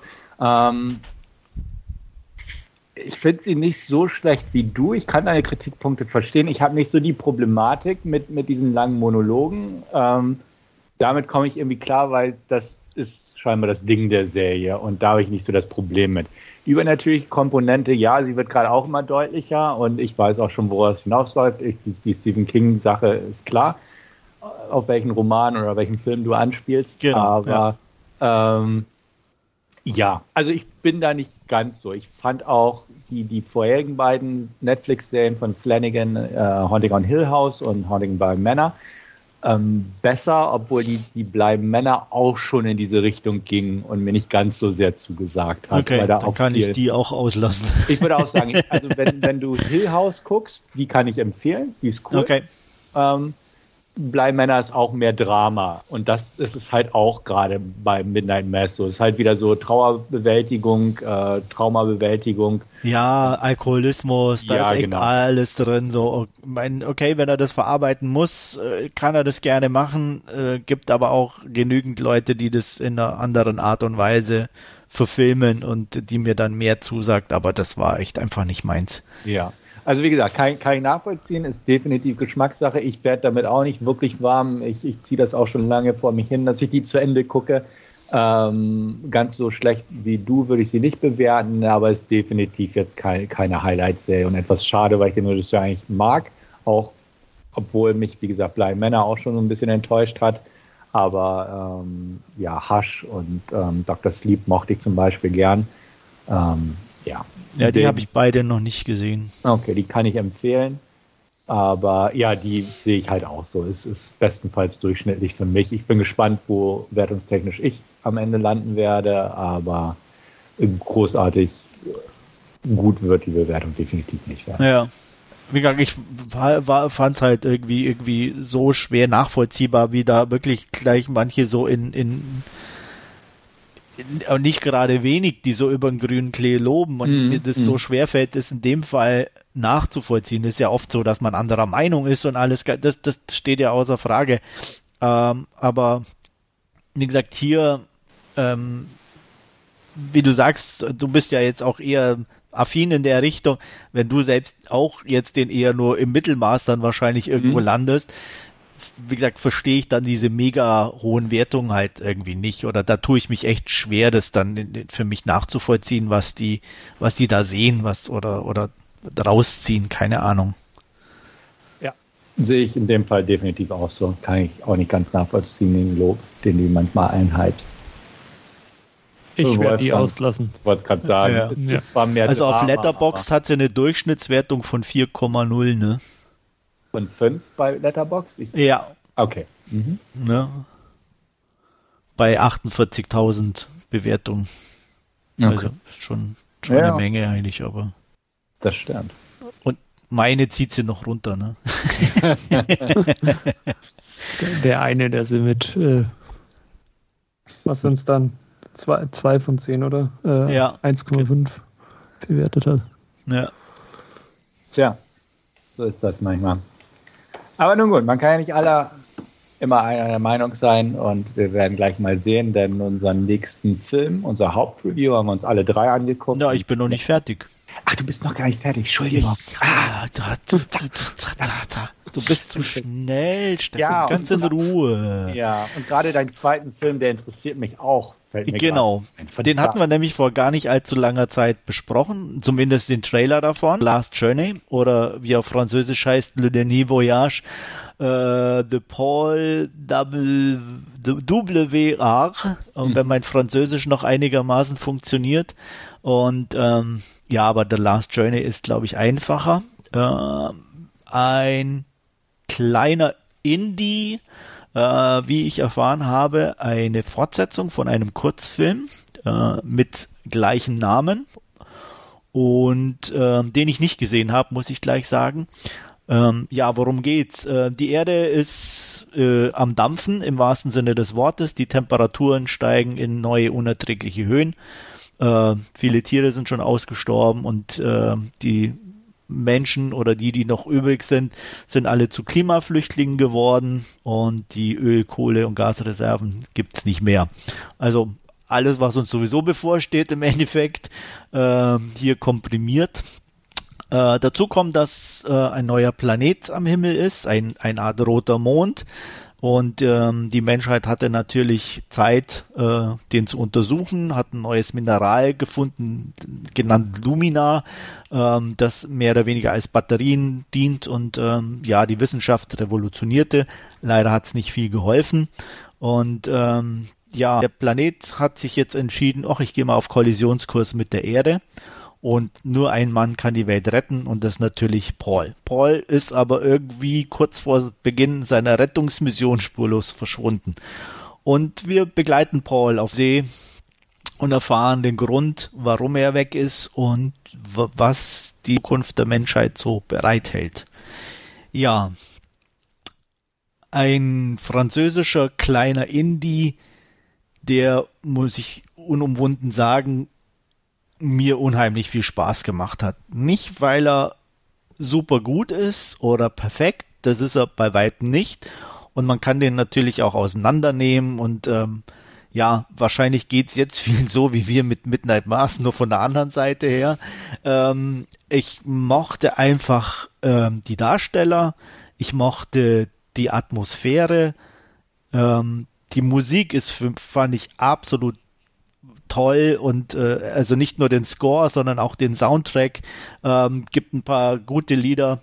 Also der Film hatte mich in den ersten paar Sekunden schon äh, als Eröffnungslied total schön gefilmt und Kim Wilde mit Cambodia. mhm. Da war ich schon dabei. Ähm, Und ähm, ja, und so geht's eigentlich weiter. Und das, äh, wie gesagt, ist toll gefilmt. Ähm, die Tricks sind nicht immer super, aber so, dass sie einfach im Kontext von dem Film passen und auch einigermaßen Sinn machen. Und ähm, er hat so eine, ja, eine, eine leicht fantastische äh, Komponente auch mit dabei. Also nicht so Fantasy oder Horror, sondern wirklich so im klassischen Sinne fantastisch. Ähm, so wie Reise zum Mond und sowas in der Richtung. Ähm, und ja, von daher ähm, sehr kurzweilig, auch unter 90 Minuten. Ähm, hat zwar auch kleinere Hänger in Anführungsstrichen, wäre jetzt zu viel gesagt, aber hätte man sicherlich noch ein bisschen straffen können. Aber es ist eher so ein, so ein Film, mit dem man einfach gern Zeit verbringt oder ich gern Zeit verbracht habe. Von daher haben mich die Momente auch nicht gestört. Äh, bekanntester Darsteller dürfte Jean Renault sein. Äh, er hat aber eher eine kleinere Rolle und spielt, ja, wie er immer spielt, mehr oder weniger sich selbst. Also keine Riesenleistung an der Stelle, aber ähm, einfach passend besetzt. Und ja, ich mochte den, den werde ich mir sicherlich nochmal angucken. Ähm, und ähm, der hatte so, ich, so, ja, einfach so, so, so, so eine eigene Optik und eine schöne Art und Weise, seine Geschichte zu erzählen. Ähm, das Ende war jetzt nicht perfekt, aber doch irgendwie schön abgerundet. Und von daher, mir hat es Spaß gemacht und deswegen vergebe ich wohlgemeinte 8 von 10 Punkten. Oho. Ja. Wobei ich auch sagen muss, euch würde er eventuell weniger begeistern als mich. Könnte ich mir gut vorstellen. Okay. Also nicht, dass ihr ihn jetzt schlecht findet, so, aber ähm, weiß, wie gesagt, ähm, von der Optik her oder so, äh, man muss sich ein bisschen darauf einlassen. Also ich mochte ja den Trailer auch schon, wie wir den besprochen hatten. Und, genau. Äh, also so ist so ist im Endeffekt der ganze ja. Film. Wie gesagt, ne, die die Geschichte ist jetzt halt keine, die einen irgendwie so total mitzieht oder ja. oder so. Ähm, es ist wirklich so ein Stimmungsfilm, wenn du dich einfach da ein bisschen mitreißen lässt, so dann ja. dann dann passt da, das. Da, da ist es dann auch okay, wenn er eineinhalb Stunden geht oder so, wenn er jetzt dann äh, irgendwie sich über zwei Stunden oder so hinzieht. Nein, also das wäre absolut nein, nein. Hat, dann, Wie gesagt, selbst Schade. Genau. Ja, nee, nee. Also selbst die fast 90 Minuten sind gefühlt, könnte man an, an der einen oder Stelle da auch noch sagen, okay, ja. hätte auch noch kürzer sein können ohne Probleme, dann wäre es ein bisschen gestrafter, aber wie gesagt, das ist halt eher so, so ein Abhängfilm, so ein bisschen, den du einfach mhm. der Atmosphäre wegen einfach äh, genießt und dich ein bisschen mittreiben lässt. So ging es mir zumindest. Ja. Also ich ja. freue freu mich auf den und äh, bin dann auch gespannt. Da, darf ja. ich noch fragen, wo du ihn gesehen hast? Soll ich Na, ich hatte es auch im, im Forum, ich hatte es extra im Forum auch gepostet, aber leider hat es wohl keiner gesehen. Den gab es bei Amazon zum Leihen für 99 Cent. Ah. An diesen, die haben doch immer mal so einen Freitag. Ja, Freitag. Genau. Ja. Und ähm, ja. So lest ihr meine Nachrichten. Ja. Ich hatte es tatsächlich gelesen, aber da irgendwie was ja, ich bin mir sicher, den gibt es irgendwann auf Prime oder auf Netflix oder bestimmt auf einem Streamingdienst irgendwo. Ähm, oder auf jeden Fall auch nochmal günstig zum Leihen. Ähm, äh, von daher äh, ist nichts verloren. Okay. Aber ich werde wieder Bescheid geben. Ja, aber interessiert mich auf jeden Fall, seit dem Trailer auch und dass du sagst, klang auch gut, dementsprechend. Ja, kann kommen. Gerne. Ja, gut. Mhm. Und jetzt dürfen wir auch gerne weitermachen. Wunderbar. Das tut mir leid, dass ich dich. Nein, nein, alles gut. Aber so, ja, kann passieren. Kann passieren, genau. Jetzt aber zu unserem Hauptreview und da haben wir uns mal für einen Netflix Big Budget Blockbuster, nämlich den teuersten Netflix-Film bislang, entschieden. Red Notice soll es sein und da wird uns Wolfgang eine Inhaltsangabe zu liefern. Genau. Und ja, worum geht's in Red Notice? Dwayne Johnson spielt FBI-Agent äh, John Hartley, ähm, ein Profiler vom FBI, der einen Hochstapler und äh, Kunstdieb äh, jagt und äh, dem auf den Fersen ist. Nolan Booth, der von Ryan Reynolds gespielt wird. Und äh, mit der Hilfe von Interpol ähm, ja, schafft es, äh, ihn nach einer ja, äh, äh, turbulenten Verfolgungsjagd durch das Castel St. Angelo in äh, Rom äh, zu stellen, samt äh, der Beute, die äh, Nolan da äh, gemacht hat, nämlich ein sehr seltenes, äh, goldenes, mit Juwelen besetztes Ei, das einst mal Cleopatra gehört hat und das ein ja, Set aus drei Kunst, kunstvollen und, und mit Juwelen bestückten Eiern ist. Und ähm, ja, äh, er stellt ihn, äh, lässt sich aber von einer mysteriösen dritten äh, Figur, die den Spitznamen The Bishop äh, hat, äh, in eine Falle locken und landet ähm, zum oder dank einer Interpol-Agentin gemeinsam mit Nolan Booth äh, in einem russischen Gefängnis, von wo an ja die beiden quasi in bester Buddy-Manier äh, gemeinsame Sache machen müssen, um ähm, ja, den mysteriösen Bischof äh, äh, zu stellen und äh, auf die Schliche zu kommen und äh, im selben Atemzug auch noch die anderen Eier äh, von Cleopatra ausfindig zu machen. Ja, einfach kurz und knapp mal so viel zu Red Notice. Ja, dann fange ich doch mal an. Red Notice. Ich habe mir nicht so viel von dem Film versprochen. Also wir hatten, glaube ich, den Trailer mal besprochen und da haben wir schon gesagt, na, sieht jetzt nicht so prickelnd aus. Ähm, hat sich letztendlich bewahrheitet, aber ich fand ihn trotzdem einigermaßen unterhaltsam, trotz einer Vielzahl an Schwächen, die gar nicht zu verheimlichen sind. Ähm, wo fange ich mal an? Ich fange einfach mal mit den Darstellern an, denn ähm, das Budget war irgendwo zwischen 150 Millionen und 200 Millionen sogar, wobei jo. fast 60, etwas über 60 Millionen allein für die drei Hauptdarsteller draufgegangen sind. Ähm, darüber an sich kann man sich schon mehr als genug streiten, ob das überhaupt notwendig ist, bla bla bla. Problem ich bin nicht so der Ryan Reynolds-Fan und spätestens seit Deadpool und der Fortsetzung zieht er irgendwie sein übliches Ding durch und das war hier nicht anders. Und ähm, ich sag mal, wer darauf steht, wird hier Freude haben. Wer nicht so drauf steht, wird da leichte Probleme mit haben. Ich selbst bin irgendwo in der Mitte gelandet. Ähm, ich ich finde ihn einigermaßen sympathisch, aber so dieses Dauer klugscheißerische, ähm, doofe Sprüche, humorvolle Sprüche, ähnliches, nutzt sich bei mir sehr schnell ab, beziehungsweise der Film stieg eigentlich schon damit ein, dass es dank der letzten Filme mit ihm schon abgenutzt war und das ist ein Problem. Ähm, The Rock mag ich eigentlich sehr gern oder Dwayne Johnson, der er eigentlich heißt, ähm, fand ich hat aber auch hier so ein bisschen nicht ganz so den Schambolzen raushängen lassen, wie er manchmal ist, also war auch irgendwie hinter seinen Möglichkeiten zurückgeblieben. Gal Gadot, super, Punkt. Ich hatte sehr viel Spaß mit ihr in diesem Film. Man hat ihr gemerkt, dass sie Spaß hatte und es, es war einfach eine Freude, ihr zuzusehen. Auch nicht nur, weil sie toll aussieht, aber ich fand, sie hat einfach einen Wurf an den Tag gelegt und Spaß und das, das, da sprang der Funke irgendwie rüber, während es bei ihren beiden Co-Stars irgendwie bei mir nicht so richtig geklappt hat. Ähm, reicht es, wenn man drei Stars hat, um einen Film zu tragen? Ähm, eigentlich nicht. Und das ist so das Problem, weil wenn auch schon, wie ich es gesagt habe, die Stars nicht zu 100 Prozent funktionieren, meiner Meinung nach, oder irgendwo abgenutzt sind oder man sich schon satt gesehen hat und der Rest auch nicht wirklich stimmt, also im Sinne von Drehbuchqualität, Effektqualität oder ähnliches, dann, dann hat der Film schon ein gewisses Problem. Damit steige ich einfach mal ein.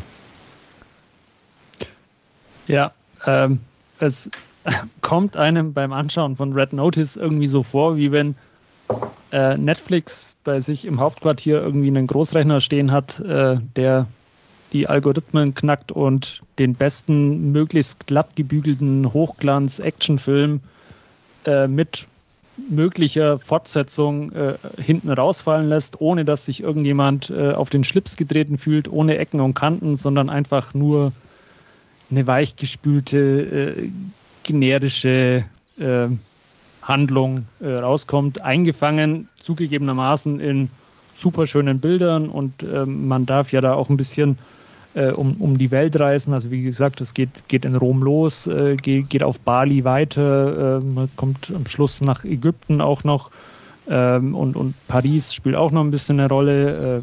Äh, ja, schöne, schöne filmische Weltreise, ähm, aber halt vom, vom, vom Drehbuch her einfach ja, ziemlich 0815 und wie du dann auch schon äh, gesagt hast, Stefan, äh, äh reicht es halt nicht, einfach nur drei prominente äh, Hauptdarsteller ähm, in, in den Film zu stecken, die, die dann alle ihr Ding irgendwie machen. Ja, Ryan Reynolds spielt Ryan Reynolds, wie er jetzt in den letzten Filmen schon immer gespielt hat, sei es Deadpool, sei es Six Underground. Auch The Rock war irgendwie ja, äh, un unterfordert und blass, weil eigentlich hat er in, in seinen Filmen, auch wenn die ja sel selten großes Kino sind, aber da hat er zumindest, legt er ein bisschen mehr, mehr Charisma an, an Tag. Äh, bei Gal Gadot gebe ich dir recht, äh, das ist so noch äh, das Highlight äh, aus diesem Dreigespann.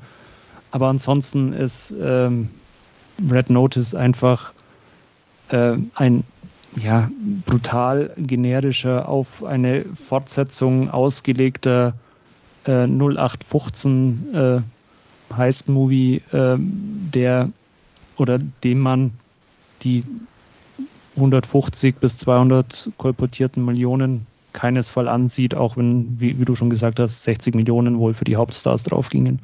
Ja, ich kann mich da nur anschließen. Also mir geht's mit Ryan Reynolds wie Stefan. Also beim, ich bin da sogar wahrscheinlich schon noch einen Ticken weiter. Also mir geht er eher schon auf den Keks inzwischen. Ähm, ich habe auch nicht das Gefühl, dass er irgendwie schauspielert, sondern einfach halt sein Kasper durchzieht irgendwo. Und ähm, das macht's echt anstrengend, ihm inzwischen zuzugucken. Ja. Wobei, wenn ich da kurz einhaken ja, darf, ähm, ich weiß nicht, ob es, also ich glaube fast nicht, dass es an ihm liegt, sondern dass es eher so ein Studio-Ding ist. Da haben wir einen, der kann quasseln und der ist lustig und es gefällt den Leuten und ich muss gestehen, mir gefällt es auch. Ich fand es auch lustig, aber es nutzt sich halt mit der Zeit von Film zu Film einfach ab. Und ich, ja, aber weiß er, jetzt er, nicht, hat, ob, er hätte ja. doch auch eine Möglichkeit zu sagen, Leute, ähm, jetzt ist mal gut. Ja. Ähm, ich suche mir jetzt mal ein paar andere Rollen aus. Er kann doch auch mal eine kleinere ja, Rolle spielen, die irgendwas anderes bietet oder äh, ich denke mal wirklich der ein oder andere Regisseur würde so einen zu kräftigen Namen mit Kusshand nehmen. Ähm, da würde er halt dann vielleicht keine 20 Millionen oder 60 oder was auch immer er jetzt bekommen hat in dem Fall. Ähm, bekommen, sondern vielleicht nur fünf oder acht, was weiß ich, ich weiß es nicht. Äh, das kann er ja dann immer noch selber entscheiden und mit denen aushandeln, aber einfach selber auch zu sagen, okay, ja. hm, vielleicht müsste ich mal eine andere Richtung einschlagen. Aber wenn er das nicht macht, sondern es ausnutzt oder auch die Kohle gern verdient, sei ihm auch gegönnt, aber dann darf er sich nicht wundern, wenn sich die Leute an ihm oder in der Art und Weise an ihm satt sehen. Ne? Mhm. Also, wie gesagt, wobei wir vielleicht auch die Ausnahme sind. Es gibt halt immer noch viele, die total darauf abfahren und ihn mögen und seine Art und Weise und da auch Spaß dran haben. Also gibt ja auch noch, darf man ja auch so sagen.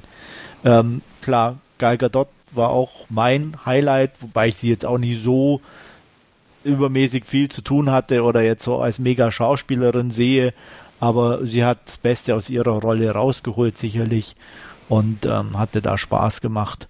Ähm, der Rest ist wirklich so langweilig und dumm und ähm, eigentlich eine Beleidigung an jeden denkenden Menschen im Endeffekt, äh, wo ich echt sage, ich, das ist mir irgendwo, ja, also ja, nicht, nicht meins in dem Sinne, ich mag Heist-Movies, aber das war eine Beleidigung für jeden Heist-Movie im Endeffekt. Ähm, ich, also, wir hatten, glaube ich, ja mit Army of Thieves ja auch ein Heist-Movie in dem Sinne mhm. äh, besprochen und ähm, ich weiß, korrigiert mich, wenn ich falsch liege, aber Wolfgang hatten wir nicht auch die, das Thema mit dem Geldtransporter. Ja. Genau. Ne? Wo, wo ich, da, da war das ja irgendwie wirklich ja noch mega intelligent gegen das, was hier in Red Notice dann teilweise ja abläuft, muss man wirklich sagen. Weil die ja alle drumherum ja nur noch dämlich sind und alle nur äh, einander hinterherrennen. Ähm, von daher, hm, ich, ich, das, was mich schon auch, zum Beispiel auch extrem nervt, ähm, ist zum Beispiel so, die haben ja am Anfang diese, diese Kamerafahrt in der Verfolgungsjagd, wie mit, ich wahrscheinlich mit einer Drohne oder so. Mhm. Ja. Ähm, die fanden sie wohl so toll, dass sie sie gleich nochmal im Film irgendwo am Schluss einbauen mussten. Und sowas finde ich dann immer, wo ich mir, mir immer denke, okay, jetzt haben sie irgendwie ein cooles Gimmick und finden es so toll, dass sie es gleich zweimal einbauen müssen oder so, wo ich mir denke, was ist denn eigentlich wichtiger, das Gimmick oder, oder der Film? Äh, und das ist, glaube ich, so das, was, dies, was Red Notice auch charakterisiert. Das ist ein pures Gimmick äh, und ähm, mehr nicht. Ja. Aber manchmal kann man das gebrauchen. Also, wie gesagt, ich will ja, gar natürlich. nicht reden. Es ist das, das Pendant von so einem Hollywood No-Brainer Sommer-Blockbuster, ja. wo man auch einfach guckt und denkt, so ein Scheiß, beziehungsweise gar nicht mal, ne, wenn man drüber nachdenkt, erkennt man, dass es ein Scheiß ist, aber man guckt ihn und dann hat man Popcorn gemümmelt und keine Logik, ja. keine Spannung und, und in dem Fall musste man nicht mal 12 Euro fürs Kino dafür bezahlen. Äh, keine Frage, natürlich. In dem Sinne, klar, du zahlst deine Monatsgebühr bei Netflix ja. und zahlst es ja darüber. Ähm, aber klar, ich weiß, was du meinst. Ähm, aber im, im, in einem Vergleich zu so einem dummen Sommerblockbuster fand ich halt, in, und für, den, für das Geld, was der gekostet hat, fand ich es halt teilweise zu, also hat er mir von der Optik her auch nicht gefallen. Es ist also, diese neue künstliche Optik, die, die genau und ich fand gefallen. genau ja. und ich fand auch teilweise so sehr greenscreenig, also wo, wo man auch ja schon richtig gesehen hat, ja. dass die da gar nicht vor mhm. Ort waren, mhm. wo ich mir dann auch denke, okay, hatten die nicht wenigstens dann noch ein, zwei Millionen übrig, um sich das ein bisschen schöner zu machen? Mhm. Und es wirkte halt alles so, ähm, ist, man, auf der, man sagt gerne ja so Postkarten-Idylle, aber so eine Postkarte würde ich mir nie kaufen, weil ich es viel zu hässlich gefunden hätte. Das war auch so, so kalt und leer alles irgendwie an, an, an, an Schauplätzen oder so.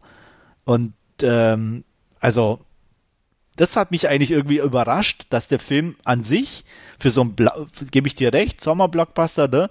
aber die haben mir dann wenigstens immer von der Optik oder von der Action oder von irgendwas her so zugesagt, wo ich sage, okay, aber hier hat, passt nichts, auch die Action war irgendwie so, so leblos, generisch und, und ohne jegliche Überraschung und ähm, also nichts dabei, wo ich sage, hey, ja klar, Brainer, No-Brainer und ähm, gucke ich mir weg und hat Spaß gemacht und jetzt habe ich ihn schon wieder vergessen.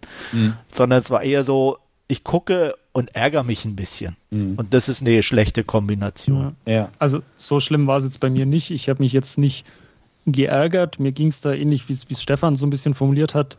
Äh, man, man schaut ihn an, man hat seinen Spaß, unterhält sich, aber wenn man im, im Nachgang äh, äh dann über den Film nachdenkt und, und, und sich Gedanken macht, dann, dann bricht er halt einfach in sich zusammen irgendwie und äh, ja, wenn man sich dann keine, keine Gedanken macht, dann kommt er vielleicht ein bisschen besser weg, aber ähm, ja, äh, ähm, er, hält einer, äh, einem Gedankengang nicht stand, sagen wir es ja. mal so. Ja. Ich, ich, bin mir auch nicht sicher, ob die vielleicht ursprünglich sogar mehr im Ausland drehen wollten, aber durch Woll, Corona, das, das ja. ja, mag natürlich, aber es macht halt nicht schöner in dem nein, Sinne. Nein, ne? Nein, Klar, es sind äußere Umstände, ja. das tut mir dann auch leid für die, aber es hilft mir ja nichts, dass ich den Film dann deswegen trotzdem mag oder so. Mhm. Ne? Ja, es der wurde halt größtenteils halt in Georgia gedreht übrigens, USA. Ja.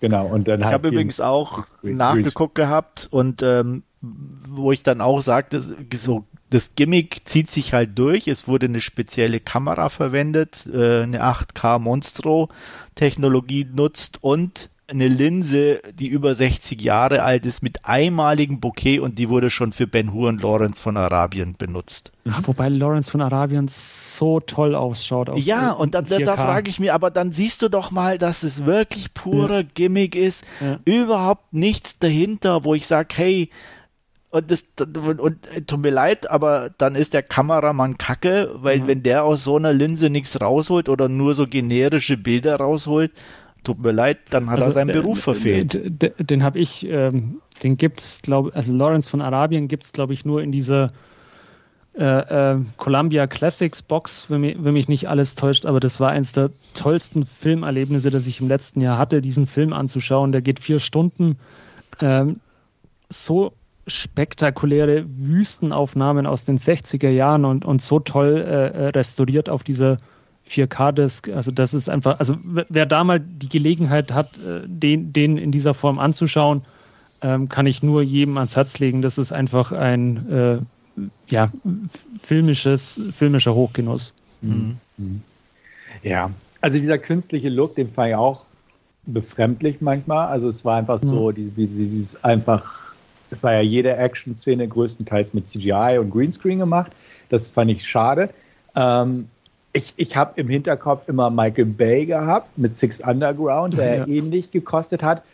Aber da sah man die Action. Da, da war es irgendwo handgemacht. Klar gab es genau. auch digitale Sachen, aber da hat man sie gespürt, weil sie nicht nur aus dem Rechner kam. Der lässt Autos fliegen und es ist ja. nicht nur CGI. Und ja. das, das war halt wirklich anders. Und hier ist es wirklich, ähm, um es einfach nochmal zu sagen, einfach so Hollywood, Sommer, Popcorn-Kram. Man sieht keinen einzigen Menschen sterben im ganzen Film. Mhm. Ähm, also der Härtegrad ist nicht existent. Und ähm, ja. Was man auch nicht sieht, sind äh, mehr oder weniger andere Darsteller. Also äh, es dreht sich ja alles nur um, um diese drei Hauptdarsteller und ähm, zum einen ein bisschen noch diese Interpol-Agentin, die mhm. ab und zu, zu auftaucht, äh, die, die ganz äh, nett war in diesen paar Momenten, die, die sie immer da war. Und dann der Bösewicht ist aber schon fast nicht mehr vorhanden, würde ich fast sagen. Mhm. Also der äh, nicht existent irgendwie. Also es dreht sich alles auch nur äh, äh diesem Ge Geplänkel unter den drei, drei Hauptdarstellern irgendwie ja, und, und ja. das war es dann auch schon. Ja. Obwohl die hatten eine, eine, solide Chemie miteinander, fand ich. Also so, so wie so miteinander. Klar, man kann sagen, was man will über die, aber ich fand so, die haben gut miteinander. Ja, da, ja. Die das, Chemie.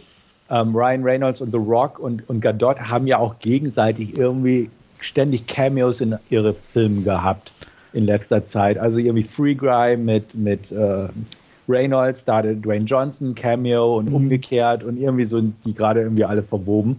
Ja. Ähm, Daniel Bernhardt habe ich wieder gesehen. Also der war ja der böse Russe, der sich da im Knast prügelt. Den sieht man ja auch inzwischen überall. Äh, bei Nobody zuletzt. Und, und John Wick hat er ja auch mitgespielt. Und in Matrix wird er auch wieder mitspielen. Den sieht man andauernd. Und gut, das, das Cameo am Ende fand ich ganz lustig. Von dem, dem, der auch in Game of Thrones mitgespielt hat, sage ich jetzt einfach mal. Ja. Ja, ich nicht. Ach ja. Das ist nicht mein Humor. Ja. Tut mir leid. Nur, nur weil ich Sänger bin und jo. Nein, aber es war lustig, ja. weil ich fand es einfach cool, dass, dass ne, ja, der, es war der Vater so, das so herrichtet, ne, alles für die Tochter und ja. dann interessiert es plötzlich keinen es, mehr. Es war auch irgendwie passend für einfach so eine, so eine äh, superreichen Hochzeit. Ja, irgendwie schon. Also deswegen fand ich das schon ganz amüsant einfach. Und das ist halt, ne, oh ja, ne, wir klauen die Eier des Kleopatra und machen alles für die und dann ist es sowas, was die Jugend von heute einfach begeistert. Ja. So, ne? Der, wo ich auch denke, ja, okay. Genau, also sowas fand ich ganz, wie gesagt, der, der, Humor war auch oft nicht so mein Fall. Ich fand punktuell den ganz nett. Manchmal war too on the nose, aber auch doch irgendwie lustig. Also klar hat er da Indiana Jones Team gesummt, als sie da runtergegangen sind. Und ja, ja, ja, ich weiß du, das ist nicht deins. Ich, Nein, das ja. ist, ja, weil das ist so, das aber wirkt nicht natürlich, das ist alles so aufgesetzt. Weißt das ja. ist das, was mich stört, weil man, das ist nicht so aus, aus, aus einer Ding oder eine, eine Hommage oder irgendwas, sondern es ist so, so geplant und. Ja, natürlich ist es geplant. Ist auch und, der Satz, so, der, der, Look for a box that says MacGuffin oder so. Na klar, ja, es ist, aber irgendwie, wie gesagt, fand ich es nicht immer so schlecht. Und ich, ich mochte den Gag mit dem Porsche am Anfang, den fand ich ganz lustig.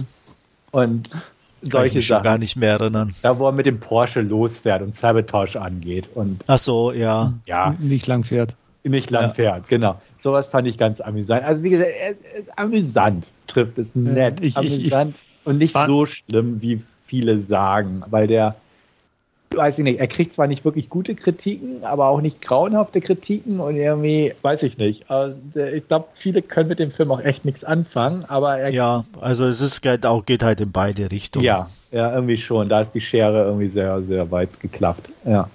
Ich, ich fand äh, das Product Placement äh, auch witzig, sage ich jetzt mal. Äh, äh, Ryan Reynolds hat ja da diese äh, äh Gin-Firma, ja, mit diesem ja. Aviation Gin, der dann immer recht prominent äh, auf dem Tresen stand oder so, den er dann getrunken hat.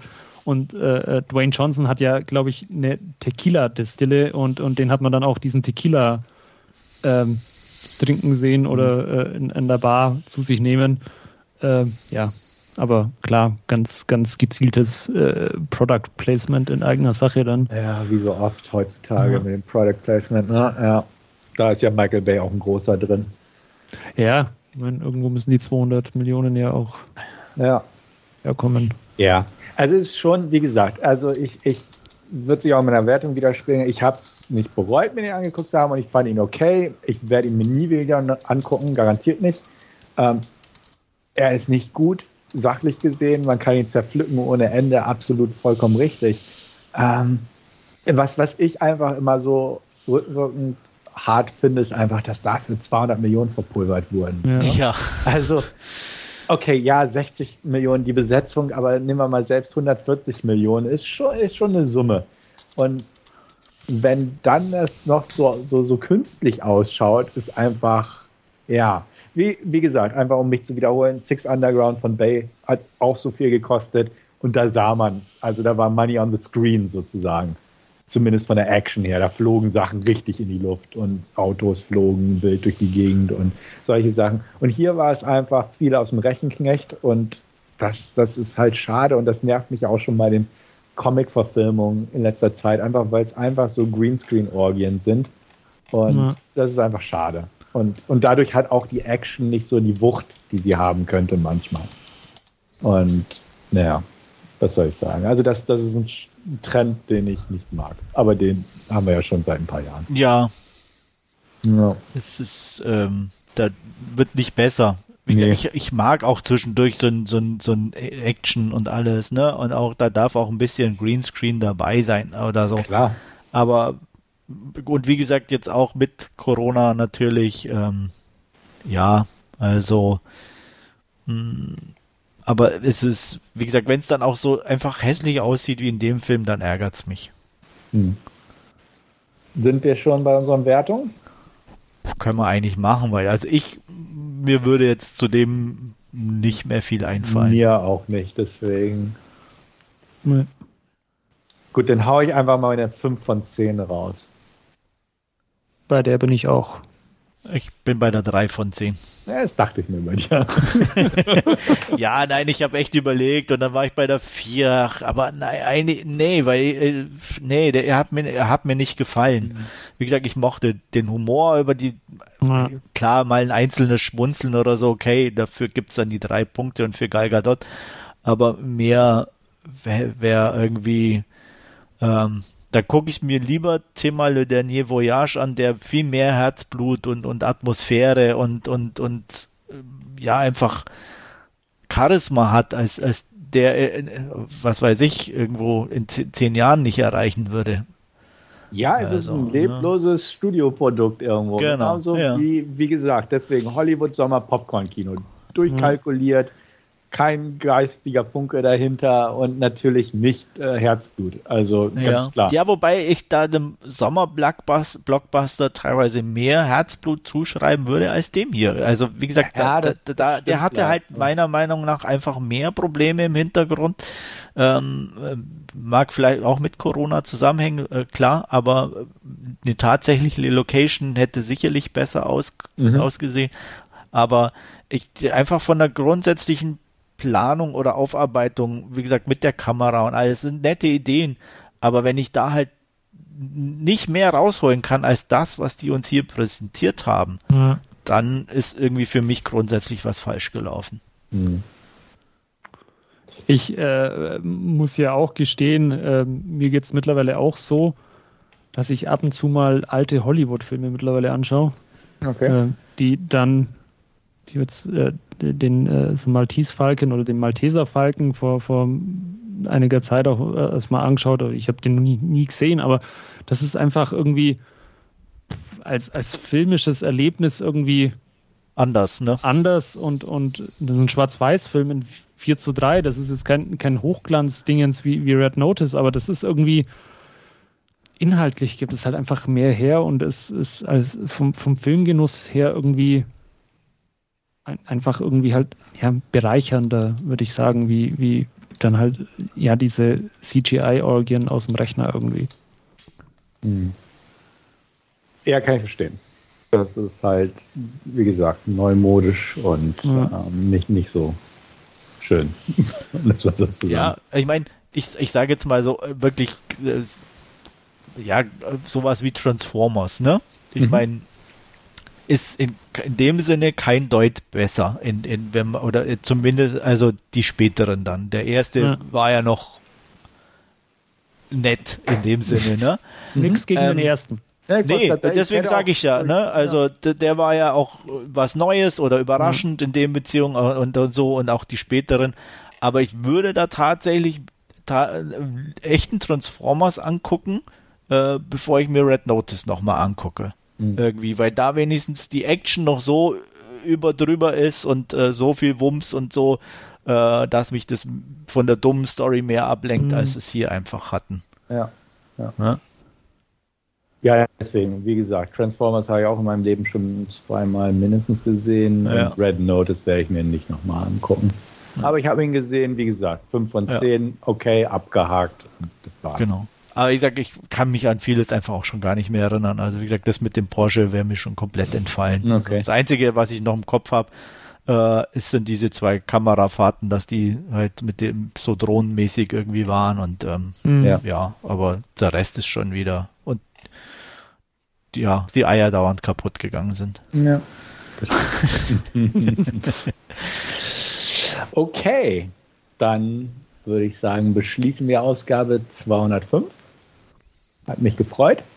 Und ich hoffe, ihr sind alle beim nächsten Mal auch wieder dabei. In dem Sinne, auf Wiedersehen, bis zum nächsten Mal. Macht's gut.